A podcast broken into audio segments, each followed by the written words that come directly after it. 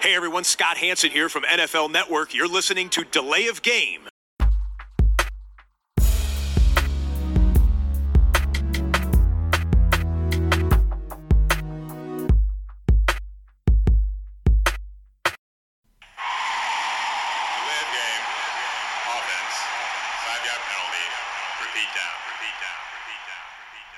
Hallo und herzlich willkommen. Wir sind die Layoff Game der Football Podcast, Episode 210. Frisch gelandet aus Kalifornien, euer Host. Und am anderen Ende natürlich am Start, auch heute, der Christian. Hallo. Hi Tobi, grüß dich, willkommen zurück. Danke, danke. Viel besser hätte es nicht laufen können, sag ich mal. Ja, perfekt diesmal, ha? Ja, Rams, Super Bowl Champion. hatte was, hatte was. Ja. Ihr habt ja auch alle äh, bis zum Ende durchgehalten, wie ich ähm, mitbekommen habe, aus verschiedenen Richtungen. Und ähm, an, an Spannung hat es ja dann auch nicht gemangelt äh, in, der, in der Endphase, konnte man, konnte man sich nicht beklagen, glaube ich. Also auch für den neutralen Fan, glaube ich, war es, äh, hat, war einiges drin. War auf jeden Fall schon super spannend. Ja.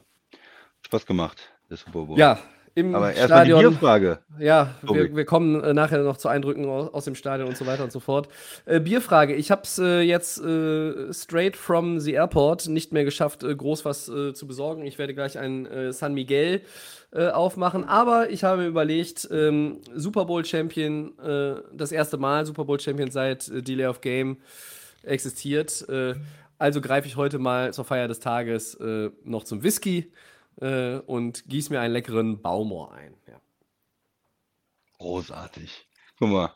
Und ich habe hier den Doppelbier-Tipp sozusagen heute. Auch zwei, zwei kleine Biere. Und zwar einmal ähm, noch aus meiner Geburtstagsbox äh, Ratuga, ein äh, Alt aus äh, Ratingen hier. Oh, Naturalt, äh, sieht sehr gut aus. Und das zweite ist, muss ja auch erwähnt werden, äh, als, als Biersponsor hier der Diego, ein Superbock äh, aus Portugal, portugiesisches Bier. Gut, welches zuerst? Komm, direkt mal das Superbock hier. weg sind am Ende sowieso beide. Ja. So. Ich stoße mal mit dem Whisky an, also auf die Rams. Auf den World. Champions. Prost.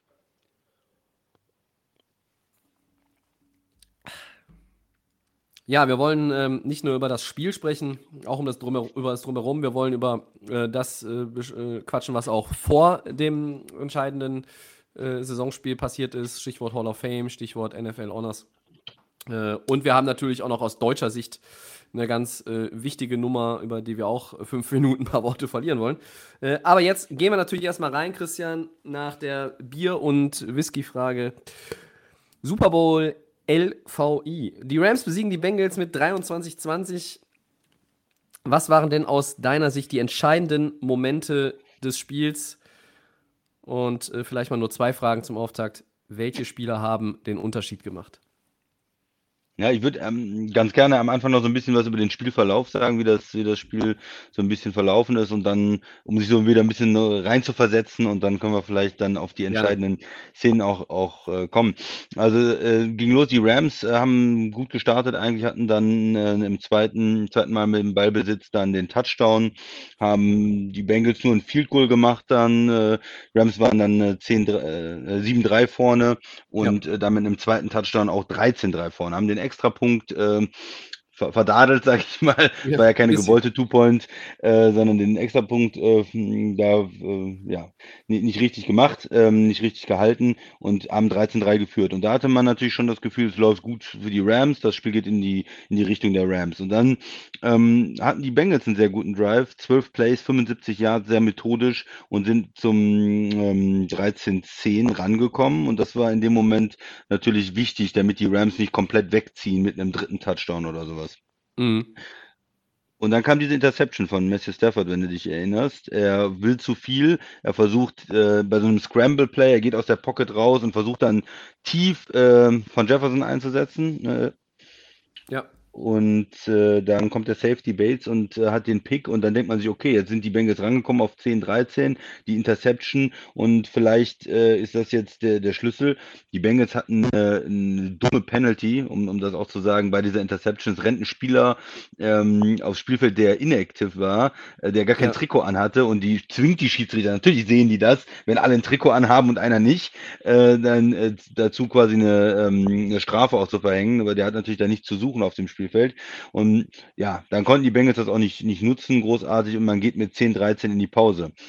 Aber enges Spiel. Die Bengals haben nach dem nach einem schwächeren Start dann sich da reingearbeitet in das Spiel. Ja, da würde ich gerne mal kurz, da würde ich Ja. kurz, kurz reingrätschen an der Stelle schon, weil Ja. ich sage, äh, äh, zur Pause äh, 13-10 fühlt sich eigentlich für die Bengals gut an, ähm, die äh, für mich äh, ja irgendwie das, das schlechtere Team in der ersten Halbzeit waren. Die Rams haben den besseren Eindruck gemacht, aber sie führen nur 13-10. Nun äh, weiß man ja auch um die Statistik. Wenn sie führen, haben sie nur einmal unter McVay verloren. Ähm, das war gegen die 49ers in der Regular Season jetzt dieses Jahr. Ansonsten, Halbzeitführung ist quasi auch immer Sieg am Ende. Das ist fast eine Garantie.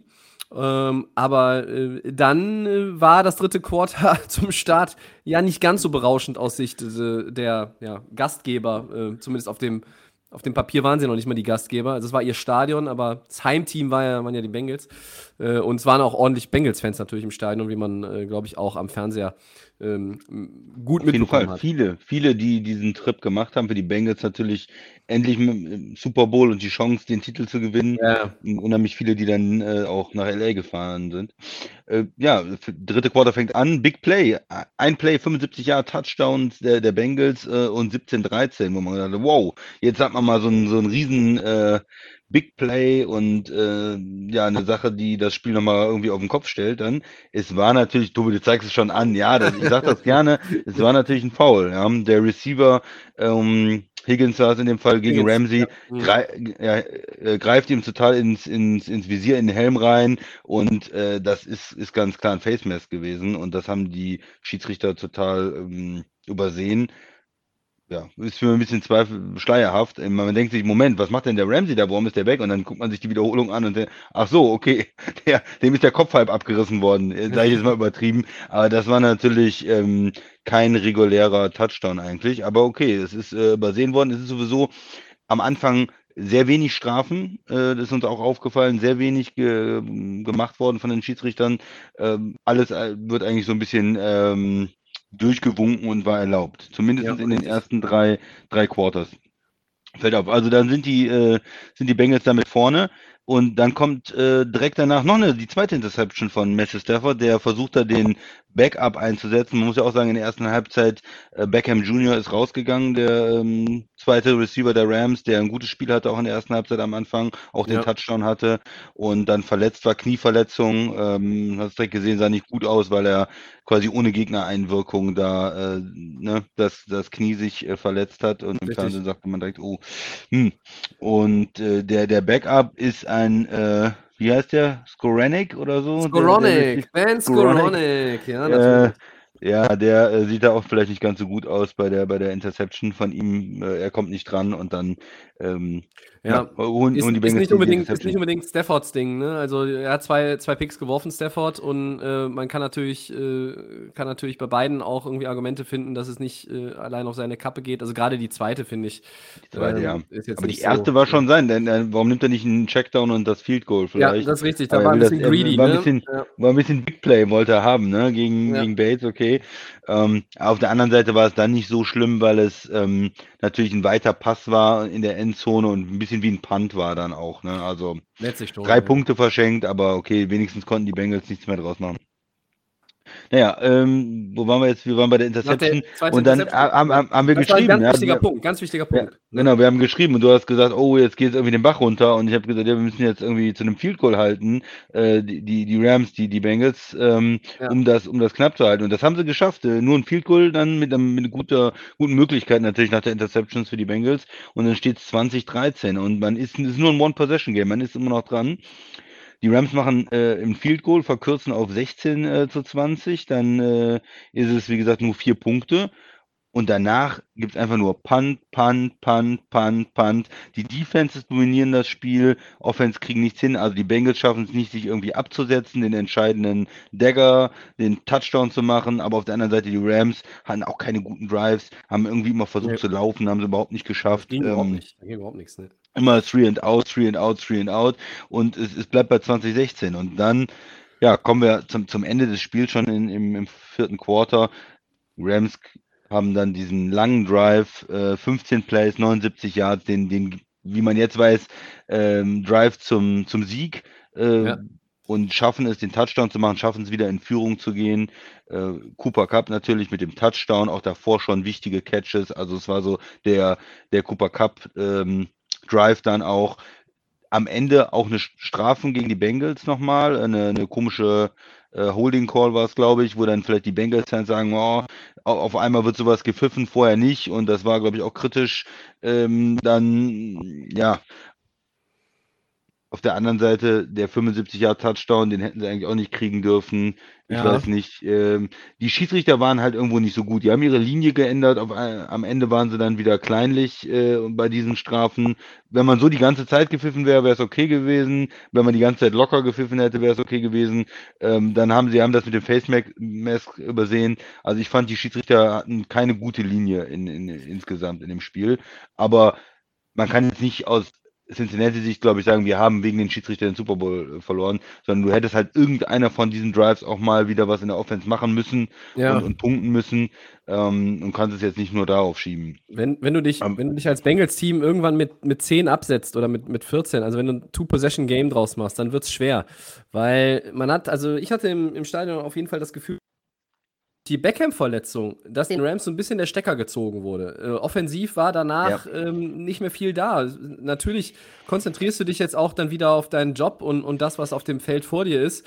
Aber du bist mit, mit ein paar äh, Prozentpunkten irgendwie deines Gehirns, bist du natürlich auch bei deinem Mitspieler und äh, weißt, wie wertvoll Es- der war in den Playoffs. Du bist ja in so einem kurzen Schockzustand, dann fokussierst du dich wieder. Aber es ging offensiv einfach dann nichts mehr, weil ähm, Beckham war jetzt auch in den letzten Wochen ein Centerpiece dieser Offense. Äh, Gerade auch wenn Cooper Cup dann äh, hin und wieder gedoppelt wurde von, von einigen Teams. Und ähm, das Laufspiel ging ja sowieso schon die ganze Zeit nicht, also vom Start weg nicht. Und es wurde ja auch danach Ja. nicht besser. Ne? Und, und da hat man schon irgendwie das Gefühl gehabt, da ist der Rhythmus weg. Ja, und die Rams sind ja auch nicht so ein tiefes äh, Team. Und man muss ja sagen, ihnen fehlt ja schon mit Woods ein guter Receiver. Sie haben eigentlich drei gute Receiver dann gehabt. Und Higby Woods, war ja auch nicht Beckham- da als, als bester Tight der ja auch viele Pässe fängt. Ne? Ja. Genau, der, der fehlt auch noch und Beckham war schon der Ersatz für Woods und der fällt dann auch noch aus und du bleibt, bleibt halt irgendwie nur noch äh, Cooper Cup dann und den kannst du natürlich, wenn gar kein anderer Receiver mehr sozusagen da ist, der dir irgendwie Angst macht, dann kannst du den natürlich konsequent doppeln und es wird dann schwer in der Offense und andere müssen dann spielen und ähm, von Jefferson hat das nicht geschafft, irgendwo ein gutes Spiel zu machen, fand ich und da auch Matthew Stafford was anzubieten und ihn zu entlasten. Also es war schon sehr ähm, dann auf ähm, Cooper Cup dann, ja, Ja. fokussiert dann die Offense. Und Äh, laufen X- konnten die ja. Rams, und das müssen wir vielleicht auch nochmal sagen, überhaupt nicht. Die haben es versucht immer wieder, und das hat Cincinnati Defense ja auch toll gemacht. Die haben ja nicht zu viel auch gegen den Lauf gestellt eigentlich, aber die haben wirklich mit ihrer Front, mit den, mit den vier Spielern ähm, und mit den Linebackern, äh, den, das Laufspiel der Rams komplett äh, dominiert. Also sie hatten überhaupt nichts. Ich weiß nicht, längster Lauf sieben Yards oder was, keine Ahnung. Also ich habe es mir irgendwo, ähm, Ja. mal gucken, ich habe es mir irgendwo notiert. Drei- 23 Carries für 43 Yards Rushing. Da habe ich auch nicht, habe ich auch nicht verstanden den ganzen, ganzen Tag eigentlich, was da, was da der Plan ist. Du hast Daryl Henderson äh, von der Injured Reserve reaktiviert. Der ist dann äh, für, fürs Endspiel fit. Äh, den setzen sie quasi nur ein äh, als, äh, als, als Passempfänger in dem, in dem Sinne. Mhm. Sony Michel hatte zwei Carries für zwei Yards. Das, da habe ich auch, das habe ich auch nicht Nix, verstanden. ne. Und Akers hatte halt 1,6 im Schnitt. Ne? Und er hatte mit Ja. 8 auch noch den längsten äh, das ist halt einfach gar nichts. Und Henderson hatte vier Rushes, Michel, ja. Michel hatte dann, dann zwei. Das war dann schon irgendwie ein bisschen, äh, das, das, das hat mich dann wieder äh, sehr irritiert, was da eigentlich der, der Plan ist im, im Laufspiel. Und äh, davor haben alle gewarnt, da muss man ja auch jetzt kein ausgewiesener Footballfachmann für sein. Du darfst ja nicht so eindimensional werden. Und äh, bei den Bengals war es jetzt auch nicht ruhmreich, weil äh, Mixon hatte auch über weite Strecken einen schweren Stand. Aber er hat dann immer mal wieder Lücken gefunden, beziehungsweise es wurden für ihn Lücken kreiert.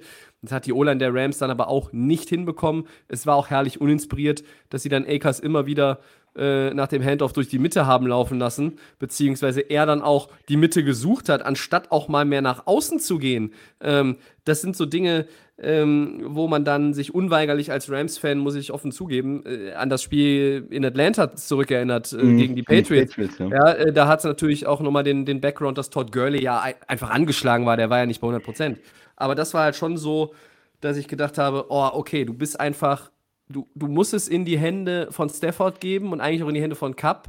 Und ähm, wer, noch ein, wer noch einen ganz wichtigen Faktor gespielt hat, fand ich, war Bryson Hopkins, der Ersatz-Tight End. Der hat ja. vier, vier Targets gehabt und er hatte vier Catches ähm, und für 47 Yards. Also das waren äh, oft Catches für den First Down.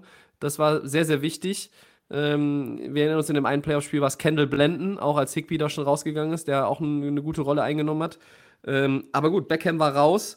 Äh, und Cooper Cup, das war auch erst so, dass er am Ende aufgedreht hat, wo ich in mich den, auch frage, Draft, warum ja. nicht vorher? Der Mann spielt eine Monster-Saison, spielt vorher auf den. Mehr einbauen und vielleicht ja, auch aber mal der, der wird ja auch gedoppelt dann. Ich meine, ja, als Cincinnati ich meine, sich ja auch komplett auf ihn konzentrieren eigentlich. Das ist richtig, aber, aber er war halt auch nicht über jedem Play gedoppelt. Und äh, da muss hm. man, äh, da muss man dann auch mal die Frage stellen dürfen, ähm, warum Stafford dann da äh, teilweise auch bei Plays, wo er wirklich Zeit hatte in der Pocket, dann, dann einfach ihn nicht, ihn nicht äh, gesucht hat. Aber ja, im, im letzten Drive, wie du es schon sagst, war es dann einfach Stafford und Cup. Das waren dann die beiden, wenn man jetzt ein bisschen gemein sagen möchte, die noch übrig waren äh, und äh, die mussten es dann richten ne? und, und haben ja, aber die, die, ja, die Stars haben es dann gerichtet. Also die haben sind natürlich auch und dafür hat man ja Matthew, Matthew Stafford auch geholt.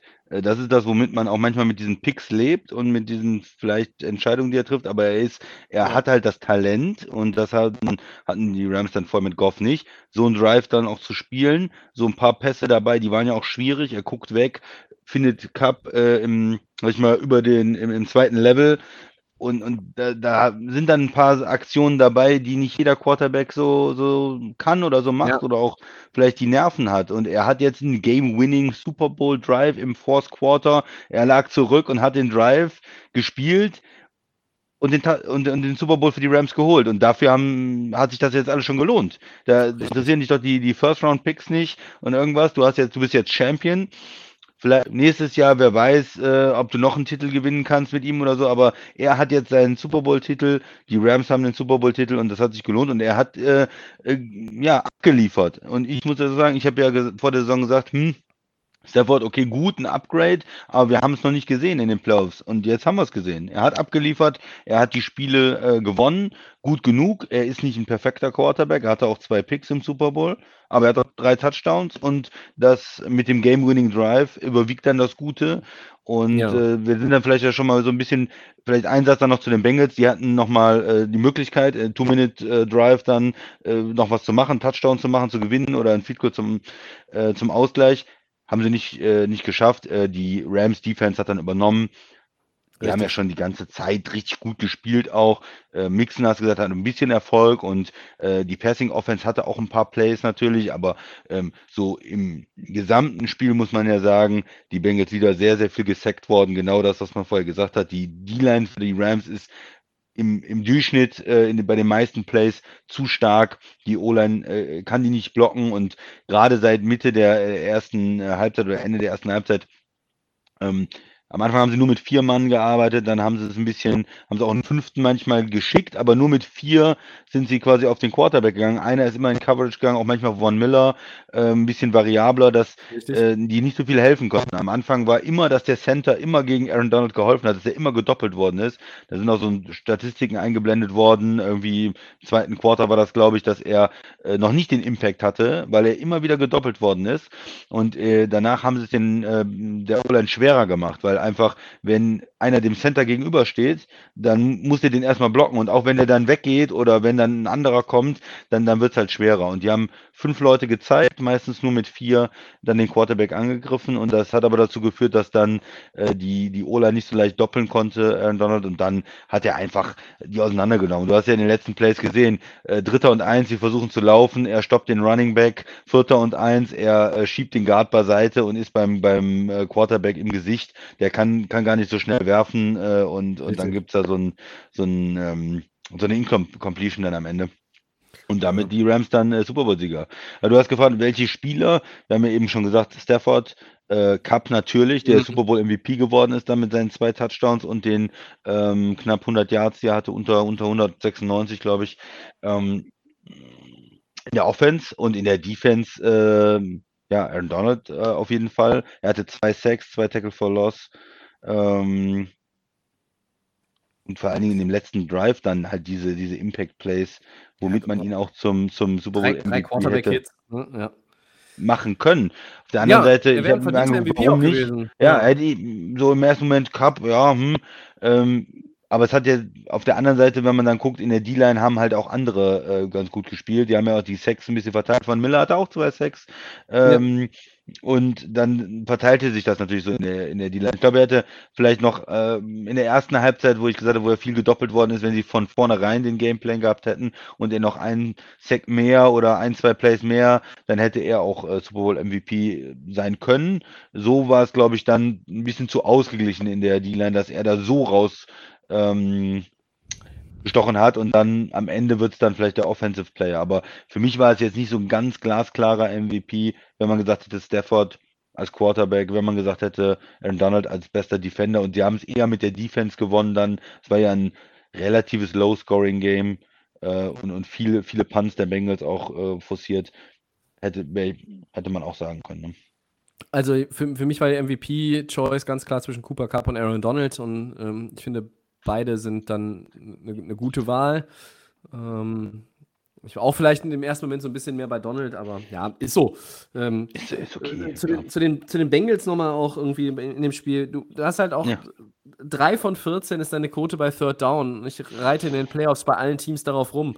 Ähm, und, und das ist halt zu wenig. Und dann hast du ein Playoff-Spiel im Super Bowl, wo du keinen Turnover hast. Das heißt, du spielst eigentlich Clean Football aber du machst halt zu wenig draus und du wirst halt wieder siebenmal gesackt und also eigentlich wäre es dann auch schon, wäre schon auch frech, den, den Super Bowl zu gewinnen, wenn du siebenmal gesackt worden bist. Aber äh, die Möglichkeit war da. Am Ende, ähm, du hast eben schon gesagt, die Defense hat bei beiden Teams ja auch in der zweiten Halbzeit mehr und mehr die Kontrolle übernommen.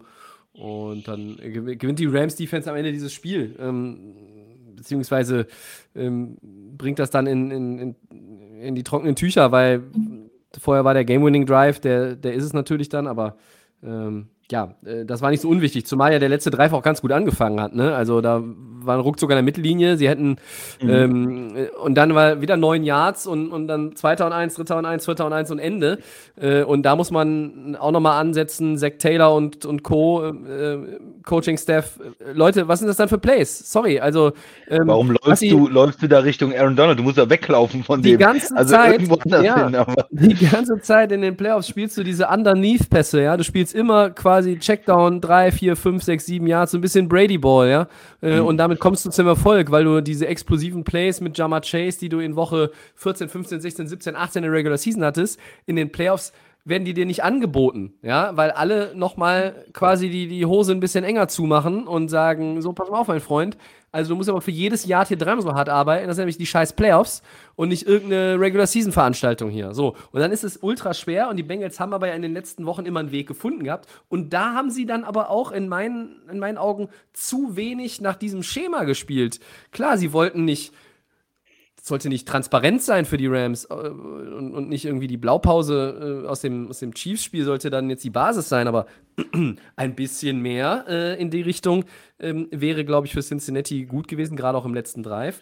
Und wir haben eben, eben die Frage gestellt, ähm, die entscheidenden Momente ähm, über die Unterschiedsspieler hast du schon gesprochen. Da äh, habe ich auch, äh, habe ich auch keine anderen, die ich hier irgendwie jetzt groß aus, aus äh, anführen will. Ähm, aber diese, diese Momente, ähm, es war einerseits, wie du schon auch eben gesagt hast, nach dem, nach dem zweiten Pick der Rams, sie zum Field Goal zu halten. Das war ganz Ja. wichtig. Es war auch dann ganz wichtig, in dem Drive danach zu scoren, auch wenn das eigentlich in Anführungszeichen nur ein Field Goal war. Aber du bist halt wieder dran. 16-20, das fühlt sich dann wieder, äh, nachdem du quasi diesen Momentum-Switch im dritten Quarter zu Beginn hattest, fühlt es sich dann ganz, ganz anders an. Ähm, und dann eine für mich sehr, sehr, sehr entscheidende Nummer. Du hast ja eben auch die Strafen äh, angesprochen. Ähm, es gibt diese Offsetting Penalties. Ja. Mhm. Ähm, es gibt äh, diesen, ähm, dieses Holding gegen. Havenstein, den Tackle, und Ja, auf der anderen ja. Seite gibt es halt Unnecessary Roughness gegen Von Bell. Und das sind Offsetting Penalties. Wenn es den Holding Call gibt gegen die Rams und sie kommen von der 4 an die 14, sehe ich ehrlich gesagt nicht, äh, weil dann, dann ist es wieder zu klar, was sie machen. Ähm, denn da kannst du drei Leute gegen Cooper Cup stellen und damit hast du es eigentlich. Ja, Ich ja. glaube, äh, von der 14 bin ich, also es war, das war im ersten Moment, die Flaggen fliegen. Ich sehe hinten, okay, Cooper Cup geht, geht hart zu Boden. Dann sehe ich, dass die Bengals schon hier anzeigen Holding und äh, in die Richtung zeigen, es geht hier, ne, zurück für die Rams. Und dann habe ich gedacht, okay, gut, also das Beste, was jetzt passieren kann, und das waren ja nur ein paar Sekunden, in denen man das irgendwie überlegt, das ist Offsetting Penalties. Das ist gut, für die Rams wäre das jetzt gut. Und dann sind es Offsetting Penalties und, und wenn dieses, ja, diese Unnecessary Roughness der Bengals nicht ist, ähm, die man in der Situation auch vermeiden kann. Also man muss das nicht so machen. Äh, dann gehen die Rams 10 Yards nach hinten und ich, dann bin ich wirklich davon überzeugt, hätten sie es nicht auf die Reihe gekriegt. Und dann ein Field Goal nehmen auf 19-20 und äh, mit, mit dem lieben Gott und den restlichen Auszeiten nochmal was versuchen oder einem Onside-Kick. Nee, das wäre, glaube ich, auch nicht, hätte auch nicht zum Erfolg geführt. So. Also das sind dann äh, wirklich so diese Turning Points gewesen. Ja, und da, da war mir halt auch zu viel mit den Penalties in, in dem letzten Drive dann. Also insgesamt, ja, okay, ähm, kann man über die ganzen Strafen diskutieren. Aber auf der anderen Seite wurde halt in den ganzen Stunden vorher ganz viel laufen gelassen, nicht gesehen und, und nicht gepfiffen und dann passt das halt nicht so ganz. Dann da mehrere Strafen, da war ja noch, auch noch irgendwie eine eine Pass Interference vorher und eine Holding Call vorher und dies und das.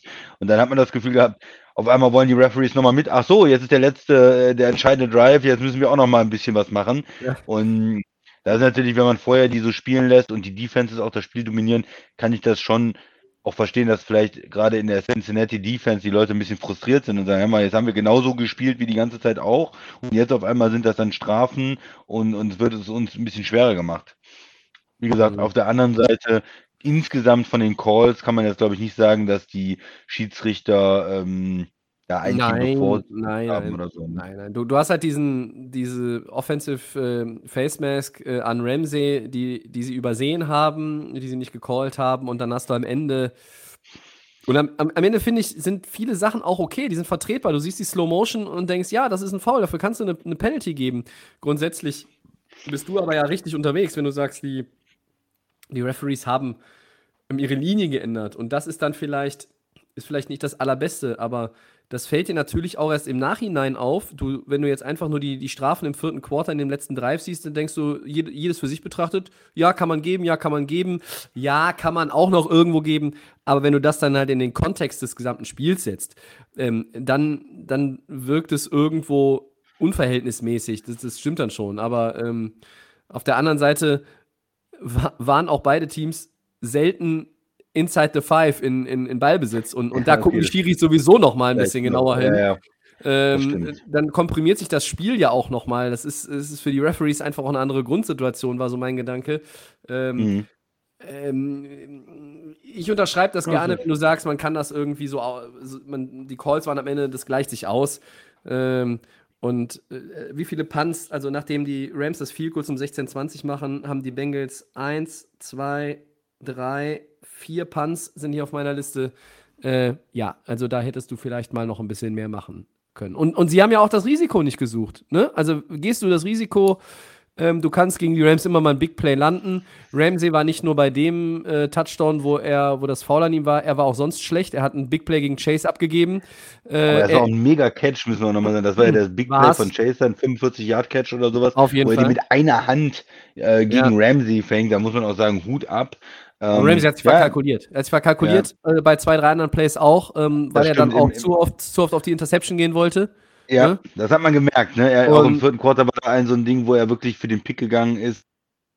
Ganz blöd aussah. Also du hast schon recht, Ramsey hat äh, nicht, nicht so top gespielt. War, war so ein bisschen, war ein bisschen zu sehr, ja, du war vielleicht wirklich auf so eine Interception aus und wollte da dem, so dem Spiel den Stempel aufdrücken. Ja. Aber er muss eigentlich erstmal seinen Mann äh, vernünftig halten. Das ist ne? richtig. Aber er ist halt einfach auch ein Typ, der, äh, man, muss, man muss man sagen, auch er ist ein ganz wichtiger Baustein in der Defense. Der ersten Saisonhälfte fand ich ihn den besten Rams-Verteidiger. Da war er besser als Aaron Donald in den ersten acht Saisonspielen, als die Rams 7-1 waren. Und Ramsey überragend gespielt, jeden Receiver abgemeldet. Ähm, und er ist ein Spieler, der nimmt sich halt einfach zu viel vor. Der scheitert an dem Druck, den er an sich selber richtet. Nicht der von außen kommt. Also, mhm. das sind dann in solchen Spielen, das war auch in Jacksonville hin und wieder so. Ähm, er kann in dem Spotlight, aber er müsste sich vielleicht auch mal selber irgendwo, keine Ahnung, nochmal eine Yoga, äh, Yoga-Podcast irgendwie einlegen, ja. Äh, oder irgendwas. Also er muss ein bisschen runterkommen. Er ist, äh, glaube ich, auf, auf so einer Betriebstemperatur. Ähm, dass man die, dass man die, die, äh, die Rasters schon ausbringen kann. Ähm, so ist er am Kochen unter dem Helm. Also das ist dann einfach, das ist too much manchmal und, und das hat man ihn am Sonntag auch angemerkt. Ne? Ja, vielleicht so. noch zu, zu, dem, zu den Bengals vielleicht noch ein, zwei, zwei hm, Sätze.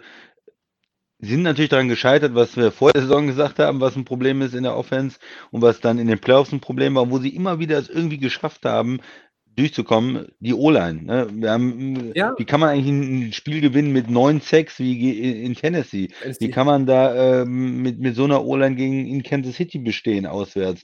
Und äh, sie haben es immer wieder geschafft, aber jetzt, ja, man kann dann irgendwann es vielleicht nicht mehr ausgleichen. Man kann dann im Super Bowl mit sieben Sacks ähm, nicht gewinnen. Es ist auch so, ich habe ja immer Angst auch um, ähm, um Burrow, dann, dass er sich verletzt. Ne? Mhm. Äh, er hat dann auch wieder irgendwie zwischenzeitlich mal äh, an sein Bein gegriffen und so.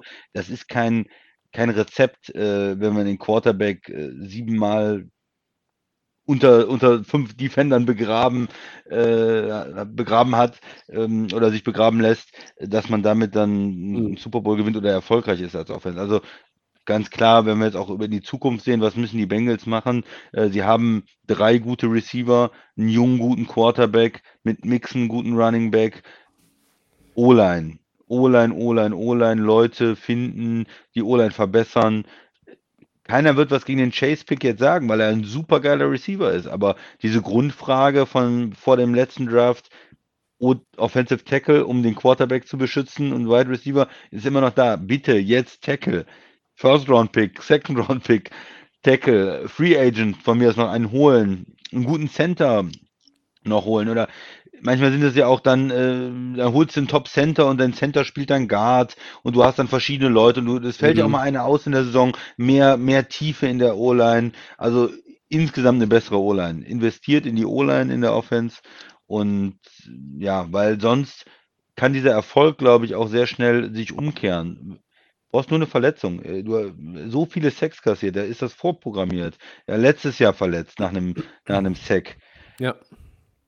Ne? Und dann, dann ist die Saison vorbei, wenn ein Quarterback verletzt ist. Oder auch wenn er nur mal sechs Wochen ausfällt oder, oder acht Wochen, dann kann deine Saison vorbei sein. Und von daher, das ist, glaube ich, Priorität A, B, C bei den Bengals. In der Defense muss man natürlich auch immer gucken, kann sie sich auch verbessern. Da haben sie in den letzten Jahren ja auch viele Free Agents reingebracht und gut, ein gutes Konzept gefunden mit, mit den Veteranen. Äh, da, die kann man punktuell verstärken. Für mich Priorität O-Line. Mhm. Tobi. Schließe mich an. Ähm, das muss verbessert werden. Ich, man könnte sich jetzt auch einfach machen und sagen, hey, wenn sie einen guten Left Tackle gezogen hätten, äh, und nicht Jamar Chase gehabt hätten, ja, dann wären sie vielleicht auch so weit gekommen oder ein Championship Game. Das ist mö möglich, weil wenn ja. Chase war schon, hat wahnsinnig viele Big Plays gemacht, aber wenn Chase nicht wäre, dann hätte ich halt auch Boyd und Higgins noch ein paar mehr davon zugetraut. Ähm, das sind ja Receiver, äh, die sind jetzt auch nicht gerade ähm, nicht schlecht, von, von, der, von, der Aus, von, der, Auswechselbank der Regionalliga irgendwie da äh, in die Playoffs gewechselt, sondern ähm, die Jungs können auch ein bisschen zocken und ich glaube, dass die äh, zu den Bengals kommen wir ja gleich nochmal. Wir gucken ein bisschen auch auf, auf das, wie es bei beiden Teams ja weitergehen wird oder könnte. Ähm, es ist dann oft diese Burrow Magic gewesen. Ne? Diese Burrow Magic, die irgendwie das ausgleicht, dass er ein Play macht, obwohl die O-Line gerade wieder äh, ein auf Berliner Mauer äh, äh Jahrgang wann 89 äh, macht und, und dann, dann siehst du halt irgendwann äh, auch, wie, wie, wie, wie schwierig es wird und, und das macht auch den Quarterback irgendwann nicht nur angreifbar, ich glaube, das macht auch den Quarterback ein bisschen müde in der Birne, weil ähm, du halt immer noch irgendwie diesen, diesen, du musst diesen extra Step machen und wenn du den bei 45 Plays machst und Aaron Rodgers ähm, oder, oder ein Garoppolo, weil der hat auch eine gute O-Line, der macht den nur zehnmal in dem Spiel, ähm, dann ist ein Quarterback halt auch im vierten Quarter, wenn es drauf ankommt, vielleicht noch so richtig scharf. Ja, der ist richtig äh, scharf wie eine Rasierklinge im, im, im Verstand auch. Ne? Also der hat irgendwie dieses, da kommt so ein bisschen eine Müdigkeit auch rein, habe ich manchmal den Eindruck, weil man so viel improvisiert und rumampelt und warum, weil die O-Line nicht gut ist. Ähm, letztlich ist ja der Vorteil von Cincinnati im, im Status quo, dass sie viele Spieler für Geld bekommen haben, was angemessen ist. Plus, mhm. dass noch mhm. viele auf dem Rookie-Deal sind. Ja, Joe Mixon ist bezahlt. Ja, äh, da haben wir auch gesagt, das war ein guter Deal, dass er irgendwo in der, was, 10, 12 Millionen pro Jahr ein, sich eingeordnet hat. Nicht, okay. nicht total überteuert, ne, genau. Ne? Trey Wayne ist, glaube ich, ihr teuerster Spieler dieses Jahr gewesen vom, vom Cap-Hit und irgendwann kommt der Burrow-Deal. Ähm, er ist ja Franchise-Quarterback, aber äh, ja, und irgendwann kommt noch der Chase-Deal, aber äh, Burrow geht ins dritte Jahr, Chase Zeit, geht ins zweite ja. Jahr. Das ist ja alles nicht äh, nächste Woche, sondern ähm, da kannst du gucken und du kannst nächstes Jahr wieder mitmischen, weil die, die Grundsubstanz, die die Bengals haben, äh, warum soll man da nicht, soll man da nicht wieder irgendwie ein Wörtchen mitreden? Ne? Es ist immer schwer, aber äh, wie gesagt, wir kommen ja zu den Teams nochmal. Ja, aber eine, wir eine, können auch jetzt, äh, Tobi, wir können auch jetzt wollte, die Teams. Äh, ja, gerne. Ja, wir, wir können die eine Frage stellen. Ich wollte hm. noch eine Frage stellen, aber, hm. zu, aber zu, den, zu den Rams und vielleicht. Ähm, ja, weil, ich, weil ich eigentlich sagen wollte, wir haben ja jetzt dann schon über Cincinnati gesprochen und können wir eigentlich noch über die Rams äh, sprechen und dann nochmal zum Drumherum kommen. Dann da machen wir es so. so rum aufbauen. Dann machen wir so. Ja, wir äh, sind bei den Bengals, ich. Christian. Ähm, ja, du wolltest was fragen. Ja. Wo, wo, würdest du denn, äh, wo würdest du denn noch den, den Handlungsbedarf außerhalb der O-Line jetzt sehen? Ja, ich sagte ja schon, dass eigentlich sonst Skill-Position-Player sind, sind ja in, in Ordnung soweit. Und dann einfach in der Defense äh, noch für Talent äh, draften. Da, das kann in, in der D-Line sein, um die einfach noch weiter zu verstärken. Du kannst nie genug äh, Pass-Rusher haben, einen dritten, äh, vierten Mann, den du dann noch von der Bank bringen kannst, äh, um die anderen auch frischer zu halten oder frisch zu halten. Äh, du kannst sicherlich auf Linebacker noch einen guten Rookie reinbringen. Ähm, aber auch, auch Corner mit jetzt zum Beispiel Eli Apple ge, gearbeitet. Wenn du da einen sehr guten jungen Spieler bekommen kannst, kann, ist das sicherlich auch eine Verbesserung. Also ja. ich würde einfach sagen, äh, Need wirklich, Need, wo sie was tun müssen, müssen, müssen, ist O-Line, äh, verschiedene Positionen, auch nicht nur einen Spieler reinbringen, sondern zwei, drei. Ja. Free Agent und, und zwei Draft Picks oder sowas, einfach um da das Talentlevel. Und das heißt ja nicht, dass die ganzen Jungs, die jetzt gespielt haben, Schrott sind oder dass man da nicht, die nicht gebrauchen kann, aber da muss, die brauchen eine Verstärkung, ja. Du, wenn du, wenn du nächstes Jahr zwei oder drei neue Starter hast und die, die zwei besten äh, nochmal spielen lässt und die, die anderen drei sind dann Backups, so, so ungefähr muss das Ganze aussehen, ne? Du musst aber insgesamt mehr Talent reinbekommen und eine, eine bessere O-Line haben. Und dann in der Defense würde ich einfach da äh, gehen, was für Spieler verfügbar sind. Äh, also gutes Team kannst du dann gucken. Wenn ähm, im Draft äh, gerade ein super Corner da ist, dann nehme ich den. Wenn ein guter Pass Rusher da ist, nehme ich den. Und wenn ein Top Inside Linebacker noch da ist, äh, denke ich auch, dass die, die Bengals den brauchen können. Ich finde ja, die Defense ist nicht ähm, extrem gut in dem Sinne, dass das, äh, dass das so eine Star-Defense ist, sondern das ist ja eigentlich eine Defense, die so ein bisschen zusammengewachsen ist. Ja. Ein paar Free Agents, ein paar hm, jüngere Spieler, äh, die sich entwickelt haben und von daher kann man die auch, glaube ich, gleichmäßig verstärken, wo jetzt nicht eine Position total raussticht, ähm, sondern eher so das, das Gleichmäßige. Aber ja, wie gesagt, Linebacker oder, oder Corner, ähm, warum nicht? Ja, ich habe gestern auch schon mal überlegt, wo und wie und was, aber ähm, ich glaube, das trifft es dann auch ganz gut. Ähm, ich habe mir aber auch die Frage gestellt, wie man mit dieser Enttäuschung umgeht und, und äh, was das eigentlich jetzt für die Bengals bedeutet. Wir haben es eben schon ganz kurz ja äh, versucht anzuschneiden. Ähm, wir wissen, wie schwer es ist, in den, in Super Bowl zu kommen. Ähm, back to back und, und generell auch überhaupt ja. eine Meisterschaft zu gewinnen. Wir wissen auch, wie stark die AFC ist. Darüber ähm, reden wir seit Wochen. Haben wir gesprochen. Ähm, das ist, Viele äh, gute Quarterbacks, ja. Ja, und, und das, sind, das sind Teams, also up and coming. Also die Chargers wollen jetzt auch endlich mal, ne? Ähm, vor allen Dingen, wenn du jetzt gesehen hast, hey, äh, die haben auch einen Quarterback hier aus demselben Jahrgang, äh, ne? Und, Ja. und wir haben ja auch ein paar talentierte Spieler drumherum. Klar haben sie auch Baustellen. Wir reden über die Bills, wir reden über ähm, die Chiefs, wir reden ähm, über die Titans, ähm, Baltimore, äh, mal gucken, was Cleveland macht. Ähm, Col Colts haben Talent. Colts sind auch jetzt nicht äh, komplett talentfrei, wie du schon sagst. Und, äh, und, und New England scheint mit Mac Jones und äh, Bill Belichick hat nochmal richtig Bock bekommen. Also da, da, mit denen muss man ja auch vielleicht nochmal äh, zumindest Richtung Playoffs irgendwie gucken. Also das ist wahnsinnig schwierig. Denver ist nun ein Quarterback für mich davon entfernt, ähm, mindestens ins Championship-Game zu kommen. Ähm, wobei ich jetzt nicht glaube, äh, dass es der Jeopardy-Quarterback ist. Äh, und deshalb werden sie nicht ins Championship-Game kommen, aber in die Playoffs nächstes Jahr. Aber das besprechen wir, wenn wir dann wissen, wer es ist. Also ich glaube, die Bengals haben an dieser Niederlage zu knabbern. Das wäre ja auch Schwachsinn, wenn du jetzt irgendwie am Mittwoch oder Donnerstag nach dem Spiel sagst, so, alles klar, abgehakt und jetzt gehen wir schön fröhlich in die Offseason, äh, rauchen eine Zigarre, freuen uns, äh, legen uns in die Hängematte und äh, blicken auf die Saison zurück, nicken gemächlich und sagen, war schon ganz geil. Bis aufs Nein. Endspiel. Nein, das, das fuckt dich ab, äh, das nervt dich äh, und es ist unheimlich schwierig, wieder dahin zu kommen, aber nicht, weil dein Team auseinanderfällt, sondern weil du einfach weißt, wie die Konkurrenzsituation in der AFC ist. Ja, auseinanderfallen tut er ja nichts, denke ich. Also es ist, ich glaube, für die Fans ist es schon eine positive Saison. Auch die, ich habe ja gehört, irgendwie, wenn du nicht das letzte Spiel nicht gewinnst, du nicht Champion willst, äh, ist die Saison kein Erfolg oder so. Ich weiß, das kam auch irgendwie aus dem Um- Umfeld bei den Bengals, aber für die Fans ist es doch ein Erfolg. Du bist endlich mal weit gekommen jetzt, bist im Super Bowl, du hast einen jungen Quarterback. Und von daher ist, glaube ich, die Stimmung in Cincinnati trotzdem gut. Ja, du hast den Super Bowl nicht gewonnen, aber es ist ja ein Team, was sich jetzt auch in den nächsten Jahren Erfolg haben kann. Ähm, wie sehe ich die Situation der Bengals? Sie spielen in einer schweren Division. Ne? Wir dürfen die Ravens nicht vergessen. Äh, du hast gesagt, Cleveland, äh, Pittsburgh ist immer unangenehm zu spielen, auch wenn die keinen Quarterback haben. V- Vielleicht die finden wir ja noch einen. Und, und generell ist die AFC schwierig. Also ich glaube, es ist jetzt nicht so, dass jeder damit rechnet, dass die Bengals sofort wieder in die, in die Playoffs, ähm, oder in die Playoffs vielleicht schon, aber so- sofort wieder Richtung Super Bowl kommen. Ja, sie müssen halt dranbleiben. Sie müssen sich gut verstärken, weiterentwickeln und vielleicht ist es auch nächstes Jahr so ein Super Bowl Hangover oder sie kommen nur in Wildcard Game. Ja mit der, du hast den, den Quarterback und das ist das Wichtigste in der NFL. Du hast den Quarterback, der hat gezeigt, er kann auch mit Problemen im Roster, er macht die Spieler besser um sich und Ja. er kann auch mit einer schlechten O-Line in den Super Bowl kommen. Und das ist sehr, sehr, sehr viel wert und bringt, glaube ich, auch den Fans eine Menge Selbstbewusstsein und der Organisation und den Spielern, die wissen, wir können das mit, können das schaffen. Und wenn es nicht nächstes Jahr ist, dann ist vielleicht in zwei oder drei Jahren, dass man zumindest nochmal in einen ähm, AFC Championship Game gegen eine Bills oder Chiefs oder so kommt und man hat dann eine, Chance vielleicht nochmal Richtung Super Bowl.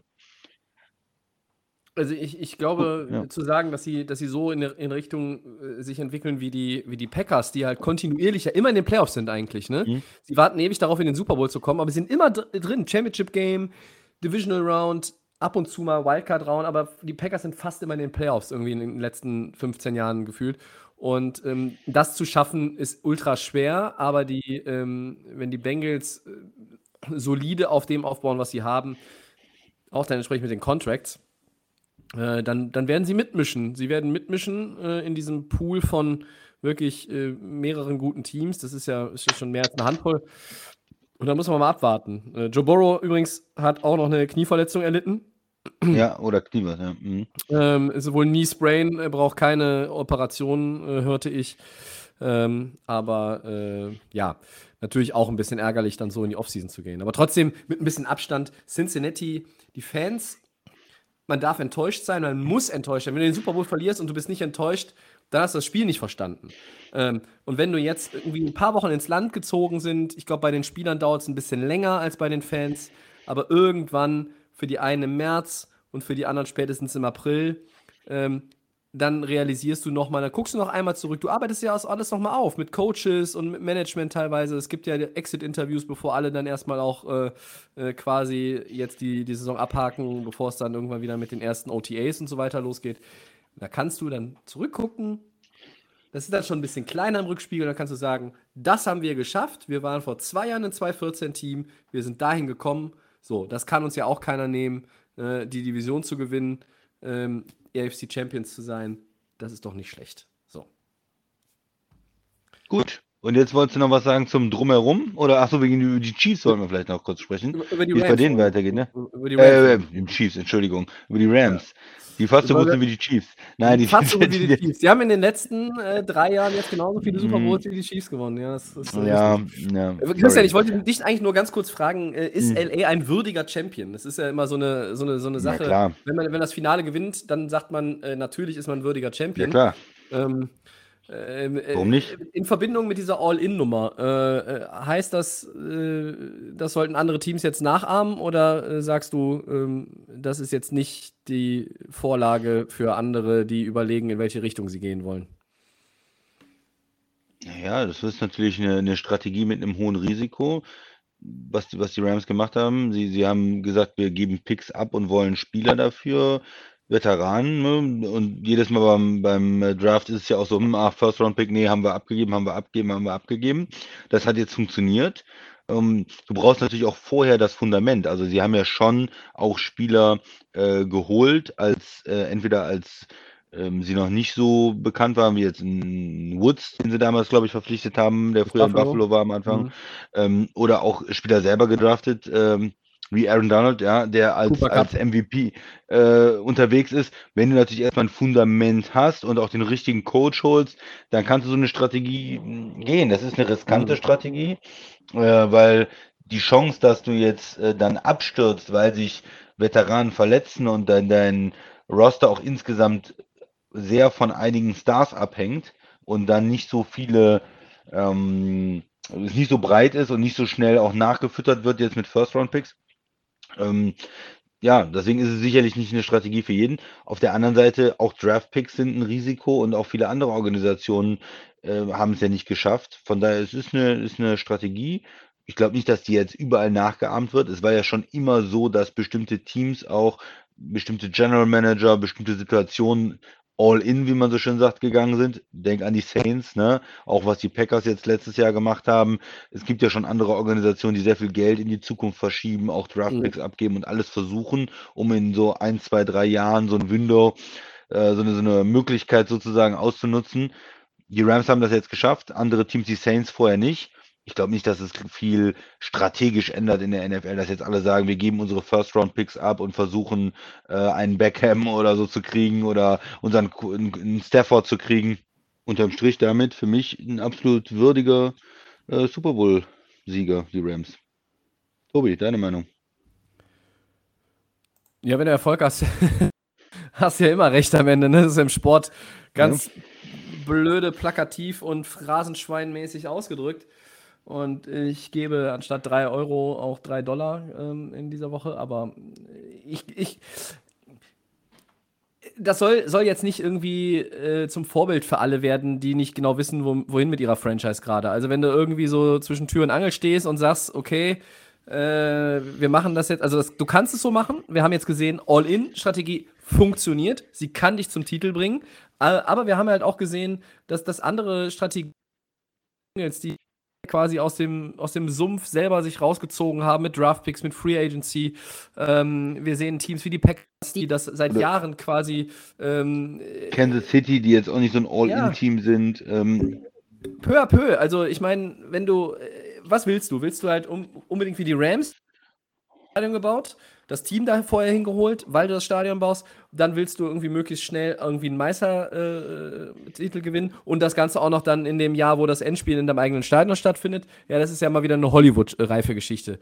Ähm, aber äh, du kannst auch ein Team einfach äh, äh, behutsam aufbauen, äh, wenn du die entsprechende Geduld hast. Also sagen wir mal, ich nehme als Beispiel jetzt gerne die Giants oder die Jets. Nicht, dass die in fünf Jahren vielleicht den Super Bowl gewinnen, aber die sind ja nun wirklich komplett am Arsch. So, und wenn die dann quasi Stück für Stück bauen, bauen, bauen und vielleicht sind die, wenn sie irgendwann den richtigen Quarterback haben, in fünf mit den, also bei den, ist glaube ich nicht mit dem aktuellen, vielleicht sind ja die Jets mit dem aktuellen in fünf Jahren in der Lage äh, oder sonst die Giants mit dem nächsten in acht, dass du dann einfach aufgebaut hast.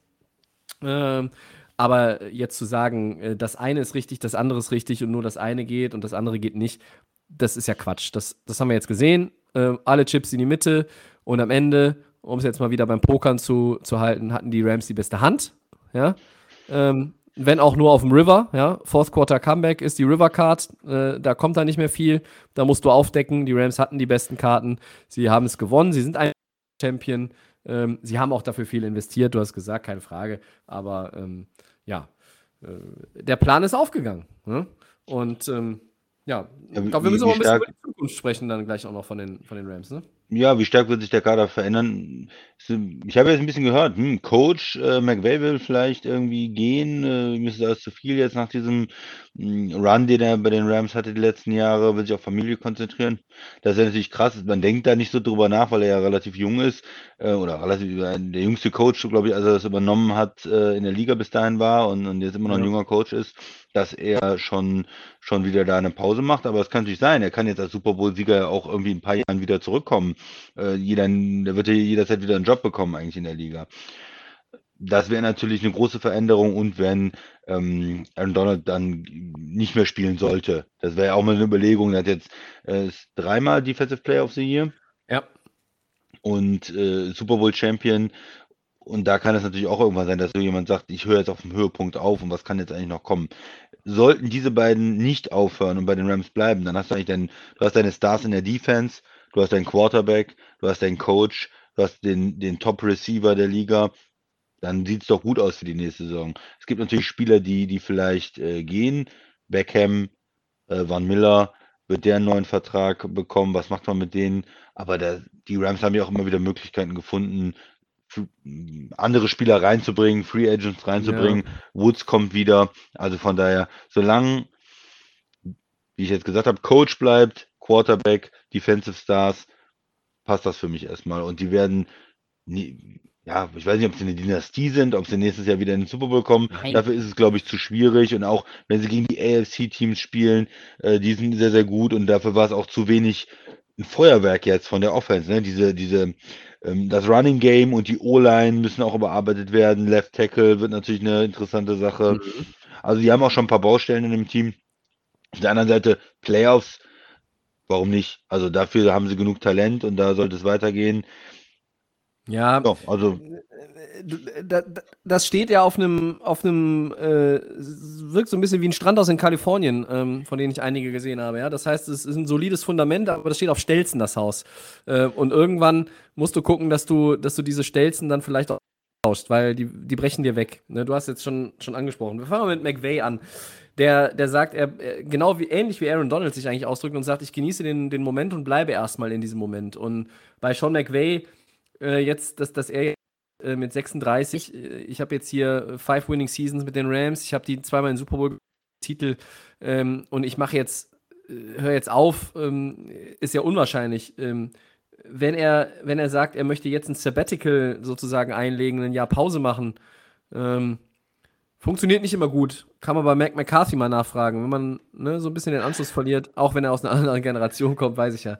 Äh, sorry, aber den, den musste ich jetzt bringen, einfach von Christian.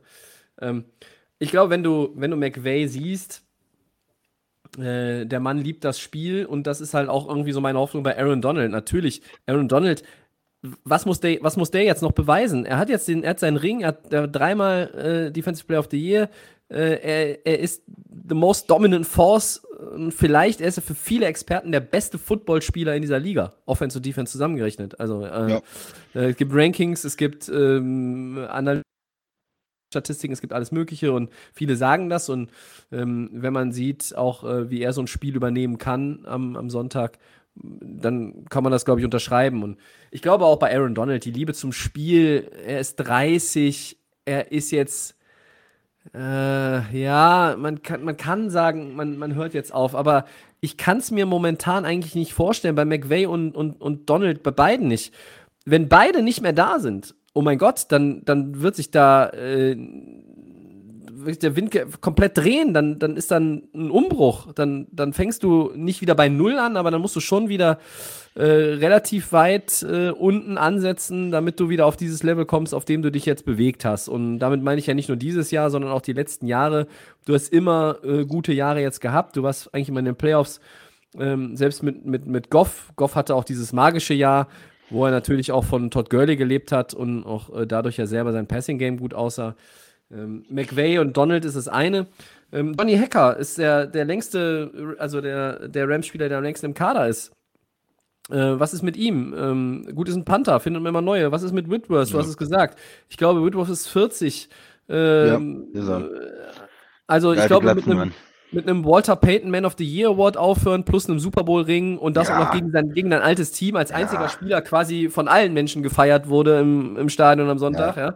Da haben wir die Bengals-Fans auch äh, das sehr viel schon wundern. Äh, das eigentlich ist das der, das der perfekte. Der muss, der muss eigentlich der, aufhören. Genau, das ist der Ritt in den Sonnenuntergang. Also er das passt eigentlich zu gut, um, und, dann und, und, äh, und dann gehst du weiter in der Offense durch. Ähm, O-Line ist unabhängig von Whitworth sicherlich auch auf der einen oder anderen Position, musst du gucken. Oder Beckham Jr. war on track für einen neuen Vertrag bei den Rams und er hätte wohl den auch, was man hört, für, für mit weniger Gehalt unterschrieben, einfach weil er gerne für dieses Team spielt und sich wohlfühlt. Und äh, jetzt ist dann Kreuzbandriss wieder. Es ist wieder das Knie, wo er in Cleveland auch die Verletzung hatte. Das ist ganz, ganz schwer, jetzt nochmal zurückzukommen. Es ist auch einfach vom Zeitfenster schwer. Also es muss alles optimal verlaufen, dass er quasi in Woche 1 in Woche 1 äh, äh, mitmachen kann. Ähm, er ist ein äh, akribischer Arbeiter auch in der Reha, das weiß man. Also zuzutrauen ist es ihm, aber man muss ja erstmal abwarten, wie die OP verläuft. Also, das sind äh, Sachen, Whitworth ist, glaube ich, eher weg. Beckham ist schwierig. Mal gucken, wie sie mit ihm verfahren. Bei Von Miller bin ich mir fast sicher, dass er eher aufhört. Eric Weddle hat auch schon gesagt, äh, da ja, war er noch nicht auf dem Podium am Sonntag. Er hat sich auch wieder irgendwas gerissen, irgendein Muskel. Äh, I need surgery. I'm gonna re-retire, hat er gesagt und hat ja, sich dann das aufs war Podium gesetzt. eine Run nochmal. Ja. Ähm, und dann gibt es wiederum die Contract Extension jetzt für Matthew Stafford. Die wird jetzt, die wird kommen. Ähm, die Rams müssen auch ein bisschen am Salary Cap basteln, aber wenn ich das richtig ähm, im Kopf habe, gehen Goff und Gurley äh, äh, teilweise oder sogar ganz von der Gehaltsliste. Das heißt, ja. Möglichkeiten und kannst dann gucken. Vielleicht Becker mit einem entsprechend injury-freundlichen Deal, formuliere ich das mal so, zu halten. Robert Woods kommt zurück, dann hättest du mit Van Jefferson und Beckham und Cup und, und Woods, das wäre ein Quartett, das ist nicht ganz so, äh, ganz so hässlich. Higby ist dann wieder da. Äh, Left Tackle ist wichtig. Äh, und wichtig ist einfach, dass dein Coach und der beste Spieler des Planeten weiterhin für, für dich aktiv sind. Weil dann hast du ein Fundament. Ramsey, Floyd, äh, andere Leute in der Defense auch, äh, die noch ein bisschen jünger sind, vielleicht noch ein bisschen eine größere Rolle einnehmen können, wie Taylor Rapp, der Safety und so. Ähm, das, das kann alles nicht verkehrt sein. Ähm, aber wenn die Rams irgendwie ihre, ihre zwei Centerpieces verlieren, äh, Head Coach und, und Star Defensive Player, das wäre natürlich schon, schon ein Hammer. Ähm, äh, heute ist es, glaube ich, auch ein bisschen was anderes, als wenn du vor 30 oder 40 Jahren den Super Bowl gewinnst. Also ich, da wird die Frage vielleicht nicht gestellt, wenn du so jung bist, ob du aufhörst. Ähm, beziehungsweise die Spieler oder Trainer hätten sie damals auch ganz klar beantwortet und gesagt, was soll die Frage? Ähm, so eine Frage ist ja eigentlich völliger Quatsch jetzt hier. Ähm, aber du, du willst dich heute auch nicht, auf nichts festnageln lassen. Das ist nun mal einfach auch die, die Medienwelt. Ne? Ob es jetzt Instagram, Twitter oder was weiß der Kuckuck ist oder stinknormale Zeitungsbericht. Du willst nicht hinterher über irgendwas stolpern, was du mal gesagt hast, aus einer Emotion heraus. Gerade auch nach einem Titelgewinn. Aber ja, man muss mal schauen, ähm, äh, wann, wann, wann diese Entscheidungen dann kommen, ne? Weil ich glaube, wenn du, wenn jetzt klar ist, was ist mit McVay, was ist mit Donald, dann geht's so oder so abseits um die Stafford, um den Stafford-Deal. Und dann guckst du auch, dann wirst du sehen, was mit den anderen passiert. Was passiert mit Miller? Ich glaube, Miller und Whitworth ist, ist klar, die sind weg. OBJ bin ich, habe ich Fragezeichen. Ich glaube, dass, es, dass das Team ihn nicht fallen lässt, weil er, weil er verletzt ist. Ich glaube, die würden da irgendwie was aushandeln. Und dann musst du mal schauen, wie viel am Ende wirklich Platz ist im Salary Cap, damit du ähm, entsprechend was machen kannst. Ein äh, Draftpick in der ersten Runde für einen O-Liner und Left Tackle hast du bekanntermaßen nicht. Ähm, da musst du halt irgendwie kreativ werden. Und ich glaube, eine interne Lösung sehe ich nicht. Nodeboom war gut gegen, gegen die 49ers. äh, oder gegen die, gegen die Buccaneers, aber ähm, der ist es nicht. Ja? Ähm, und, und die anderen, anderen Jungs in der Line haben sich irgendwo gesteigert, haben sich auch, haben auch zueinander gefunden. Äh, aber dein bester Mann ist eigentlich dein Right Tackle, das ist Havenstein. Und ähm, du brauchst halt jetzt den Ersatzmann für Whitworth. Also äh, bei den Rams wird sich ein bisschen was verändern. Äh, die Frage ist, ob es ein bisschen was ist äh, oder ein bisschen viel. Und ähm, da habe ich momentan keine Antwort drauf. Weil wenn da so Gerüchte aufkommen, äh, dann fängt man ja auch als Fan irgendwie an nachzudenken, ähm, kommen da tatsächlich jetzt irgendwie diese Gedanken und die setzen die um. Mal abwarten. Besprechen wir hier, wenn es soweit ist. Gut, du wolltest noch irgendwie kurz was sagen, auch zur Stimmung äh, im, im Stadion oder so drumherum in LA?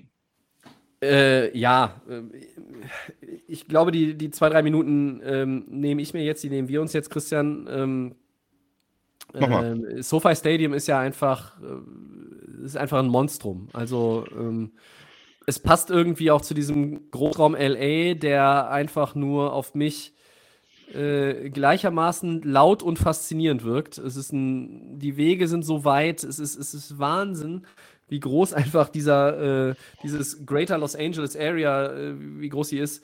Äh, der ein oder andere, der uns hört, war natürlich auch schon da, auch in San Francisco und so. Der hat eine Ahnung, wie die Dimensionen da sind in Kalifornien. Ähm, ich bin mit einem Media Shuttle zum Stadion gefahren. Und ich habe diesen Media Shuttle am Media Hotel um 11.30 Uhr genommen. Also, ne, by the way, Media Hotel war nicht mein Hotel. Ähm, als kleiner Fisch äh, habe ich das günstigere Hotel genommen. Und du bist dann drei Stunden 45 vor Kickoff am Stadion und da geht es noch im Schritttempo voran. Also da ging nichts mehr.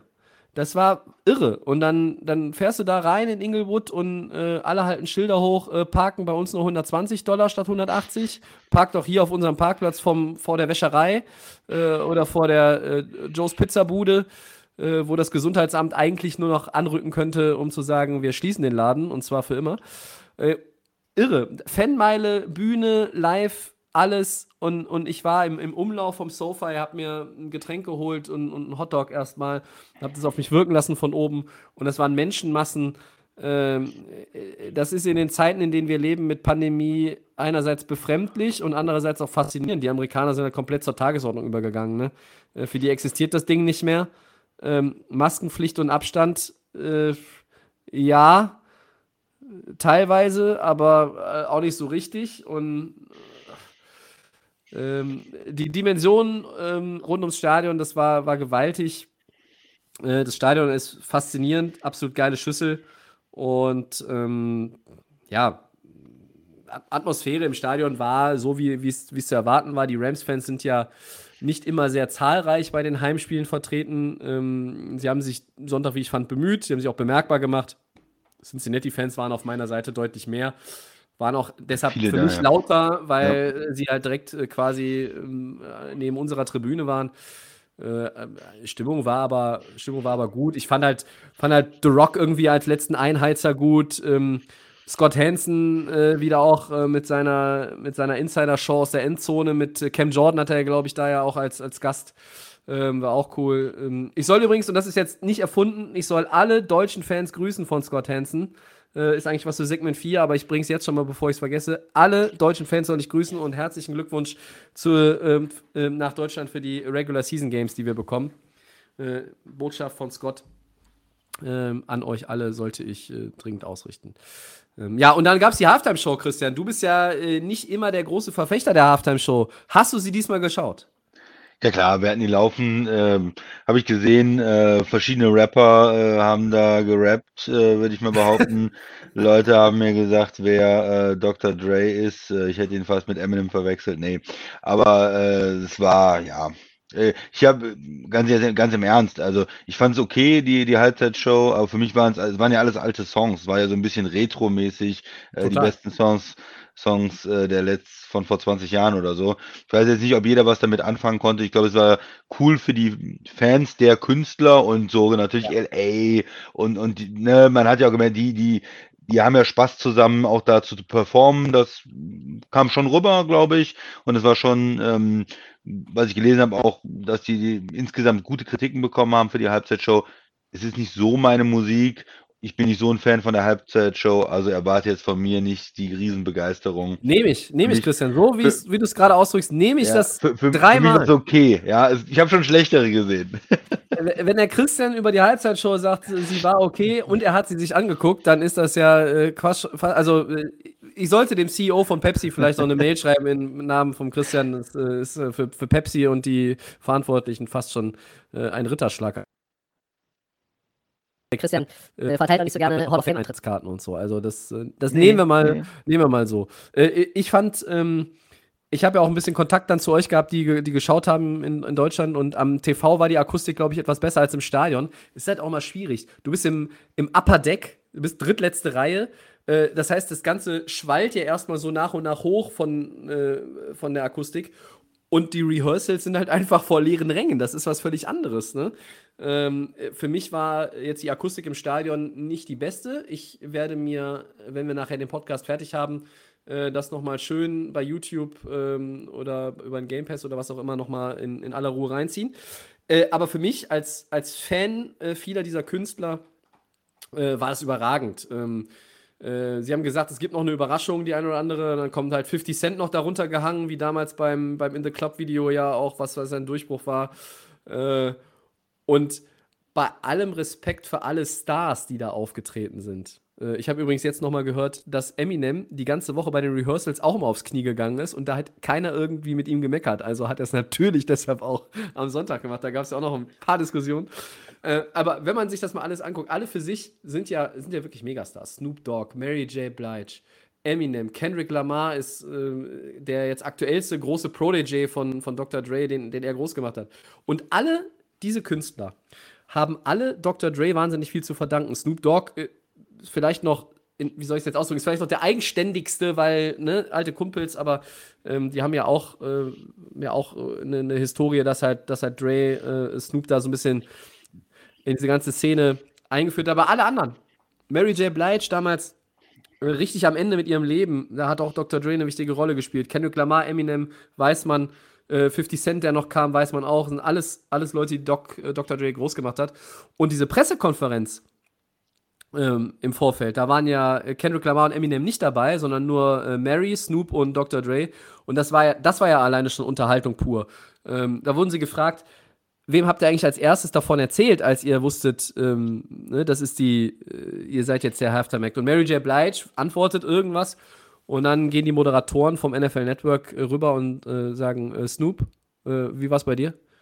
Und Snoop sagt einfach nur, What was the question again? Also, der Mann ist großartig, aber ähm, der König äh, dieser ganzen Truppe ist und bleibt einfach Mastermind Dr. Dre. Jeder von denen ist ja wirklich so ein Monstertier einfach in dem Business. Aber bei jeder Antwort, die sie selber gegeben haben, gucken sie mit einem Auge rüber zum Doktor, ob der damit einverstanden ist. Er hat eine, eine solche Aura, dieser Mann. Ähm, der ist irgendwie dieser Leader und, und, und einfach ein Alpha-Tier unter ganz vielen Alpha-Tieren, Premium-Alpha-Tier. Das ist schon bemerkenswert. Äh, und für mich, ihr merkt ein bisschen äh, Excitement, äh, ganz klein bisschen. Es war einfach geil. Also irgendwie diese Pressekonferenz, äh, man ist mal irgendwie in einem Raum, sieht die mal irgendwie aus äh, fünf bis zehn Metern Entfernung und, und nicht nur am, am Bildschirm. Und ich fand die Show geil. Ähm, da war alles drin. Das mussten die Retro-Songs sein. Äh, die neuen kennt selbst in Kalifornien nicht jeder. Also das ja ist, glaube ich, so. Und äh, ne? Nicht alle, die auf der Bühne standen, äh, bringen jetzt aktuell jede Woche ein neues Album raus, muss man auch mal sagen. So, also, Pep Halftime-Show, großartig, Atmosphäre würdig, Champion würdig. Äh, beide Teams sind nicht ganz am Arsch für die nächste Saison, das können wir äh, etwas salopp zusammenfassen. Und dann machen wir jetzt nach äh, ja, über einer Stunde hier erstmal den Super Bowl zu.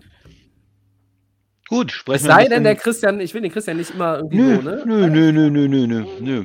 okay. Ja, mal, das ist, ist äh, völlig okay, Tobi. Äh, ich würde dann sagen, wir gehen mal zu Segment 3, äh, NFL Honors und Hall, of, Hall of Fame. Ähm, Kommentar zu den Award-Gewinnern. Ich lese mal eben vor. Aaron Rodgers ist MVP geworden, wie vorausgesagt, von vielen erwartet.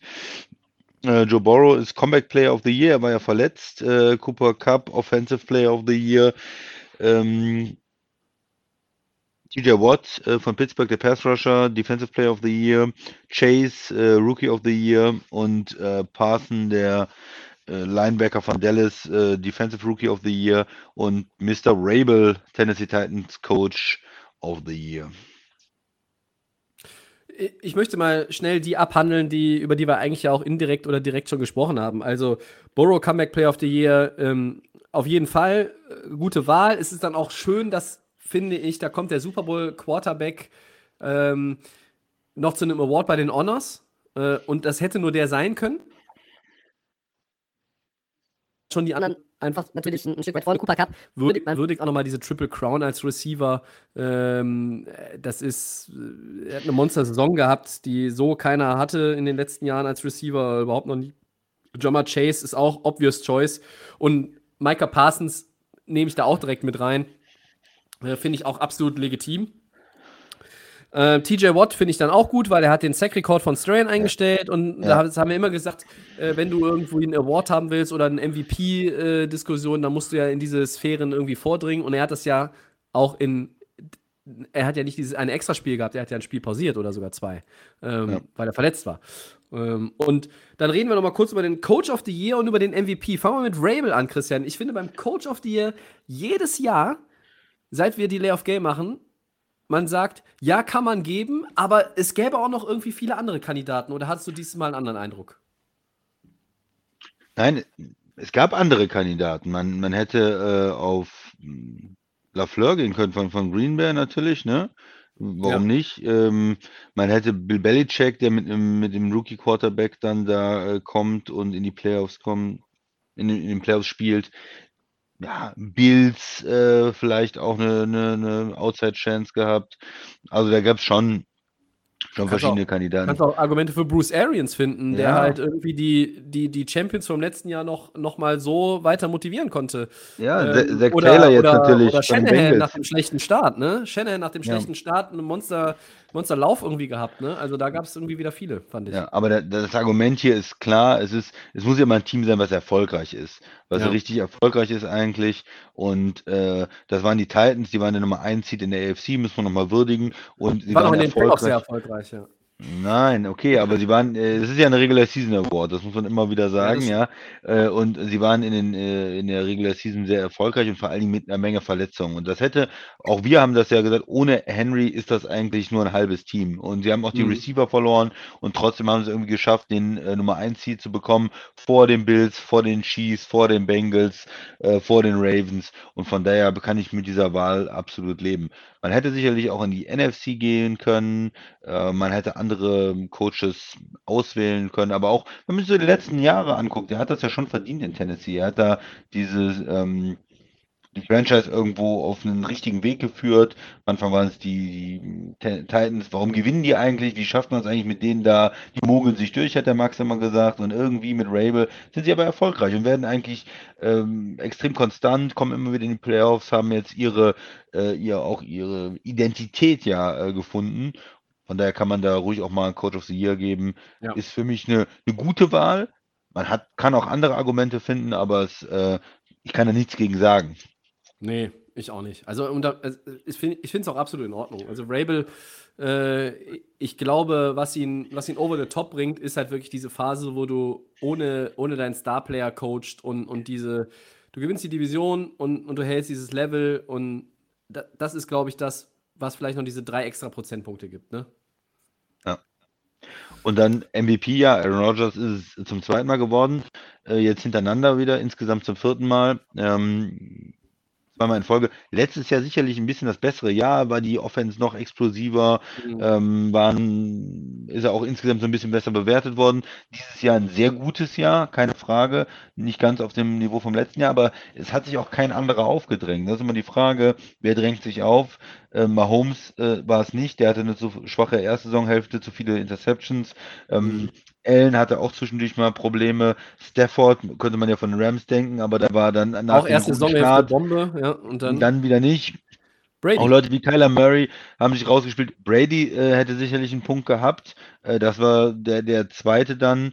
Hätte man auch Brady geben können, ja. Ähm, da hat man vielleicht äh, davon abgesehen, weil ich weiß nicht, weil man gesagt hat, zu viele ähm, Interceptions. Er hatte ein paar mehr als Rogers oder bessere Supporting Cast insgesamt mit diesem All-Star-Team von den Bucks, O-Line und, und Receiver und alles. Ähm, in Green Bay hat Aaron Rodgers natürlich auch es geschafft, obwohl auch immer mal Leute verletzt waren. Ob das Receiver waren, ob das O-Line war, viel Unruhe in der Saison auch gewesen. Ich denke, kann man auch geben, ist jetzt keine so glorreiche MVP-Saison, wo alle sagen, da sprechen wir in 20 Jahren noch von. Äh, aber es hat auch, es ist ja jetzt keiner, der sich in der Liga, glaube ich, beschweren kann. Nein. Brady kann vielleicht sagen, hey, ihr hättet ja auch mich wählen können. Und da muss man sagen, ja, hat er einen Punkt. Aber alle anderen müssen auch sagen, ja gut, in der regulären Saison Aaron Rodgers ja. MVP ja. ist okay. Äh, in den Playoffs sieht das natürlich anders aus. Er hatte ein schlechtes Playoff-Spiel. Wir haben darüber gesprochen gegen die 49ers. Aber auch Brady ist ja im zweiten Playoffs-Spiel, hat er zwar ein Comeback gehabt, aber ist nicht in den Super Bowl gekommen.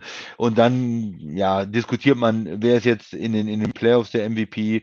Äh, ist es dann vielleicht Burrow oder so? Aber ja, für die reguläre Saison finde ich es okay. Ich glaube, wenn man, wenn man jetzt über, überlegen würde, was, was hätte Rogers vielleicht sogar in der Regular Season für Zahlen aufgelegt, wenn alle Receiver immer da gewesen wären und die O-Line auch irgendwie mal fit gewesen wäre. Fängt ja nicht nur, also nicht nur Bakhtiari auf der linken Seite, sondern auch der Rest. Da wurde ja so viel verschoben und improvisiert und gewechselt und durchgetauscht. Ja. Ähm, also wie viele Nachrichten du mir geschickt hast, irgendwie mit einem Kotz-Smiley, ja. weil irgendwie schon wieder irgendeiner ausgefallen war und dann auch noch in der Defense, was natürlich jetzt für die MVP-Bewerbung äh, keine Rolle spielt. Äh, aber ich glaube, Rogers hätte auch mit allem Mann an Bord in der Offense, hätte der, glaube ich, dieses Jahr auch sowas wie 47 Touchdowns, 4 Interceptions und, und noch mehr Yards als Brady sogar hatte irgendwie hinbekommen, ja. Das wäre alles nicht, nicht utopisch gewesen.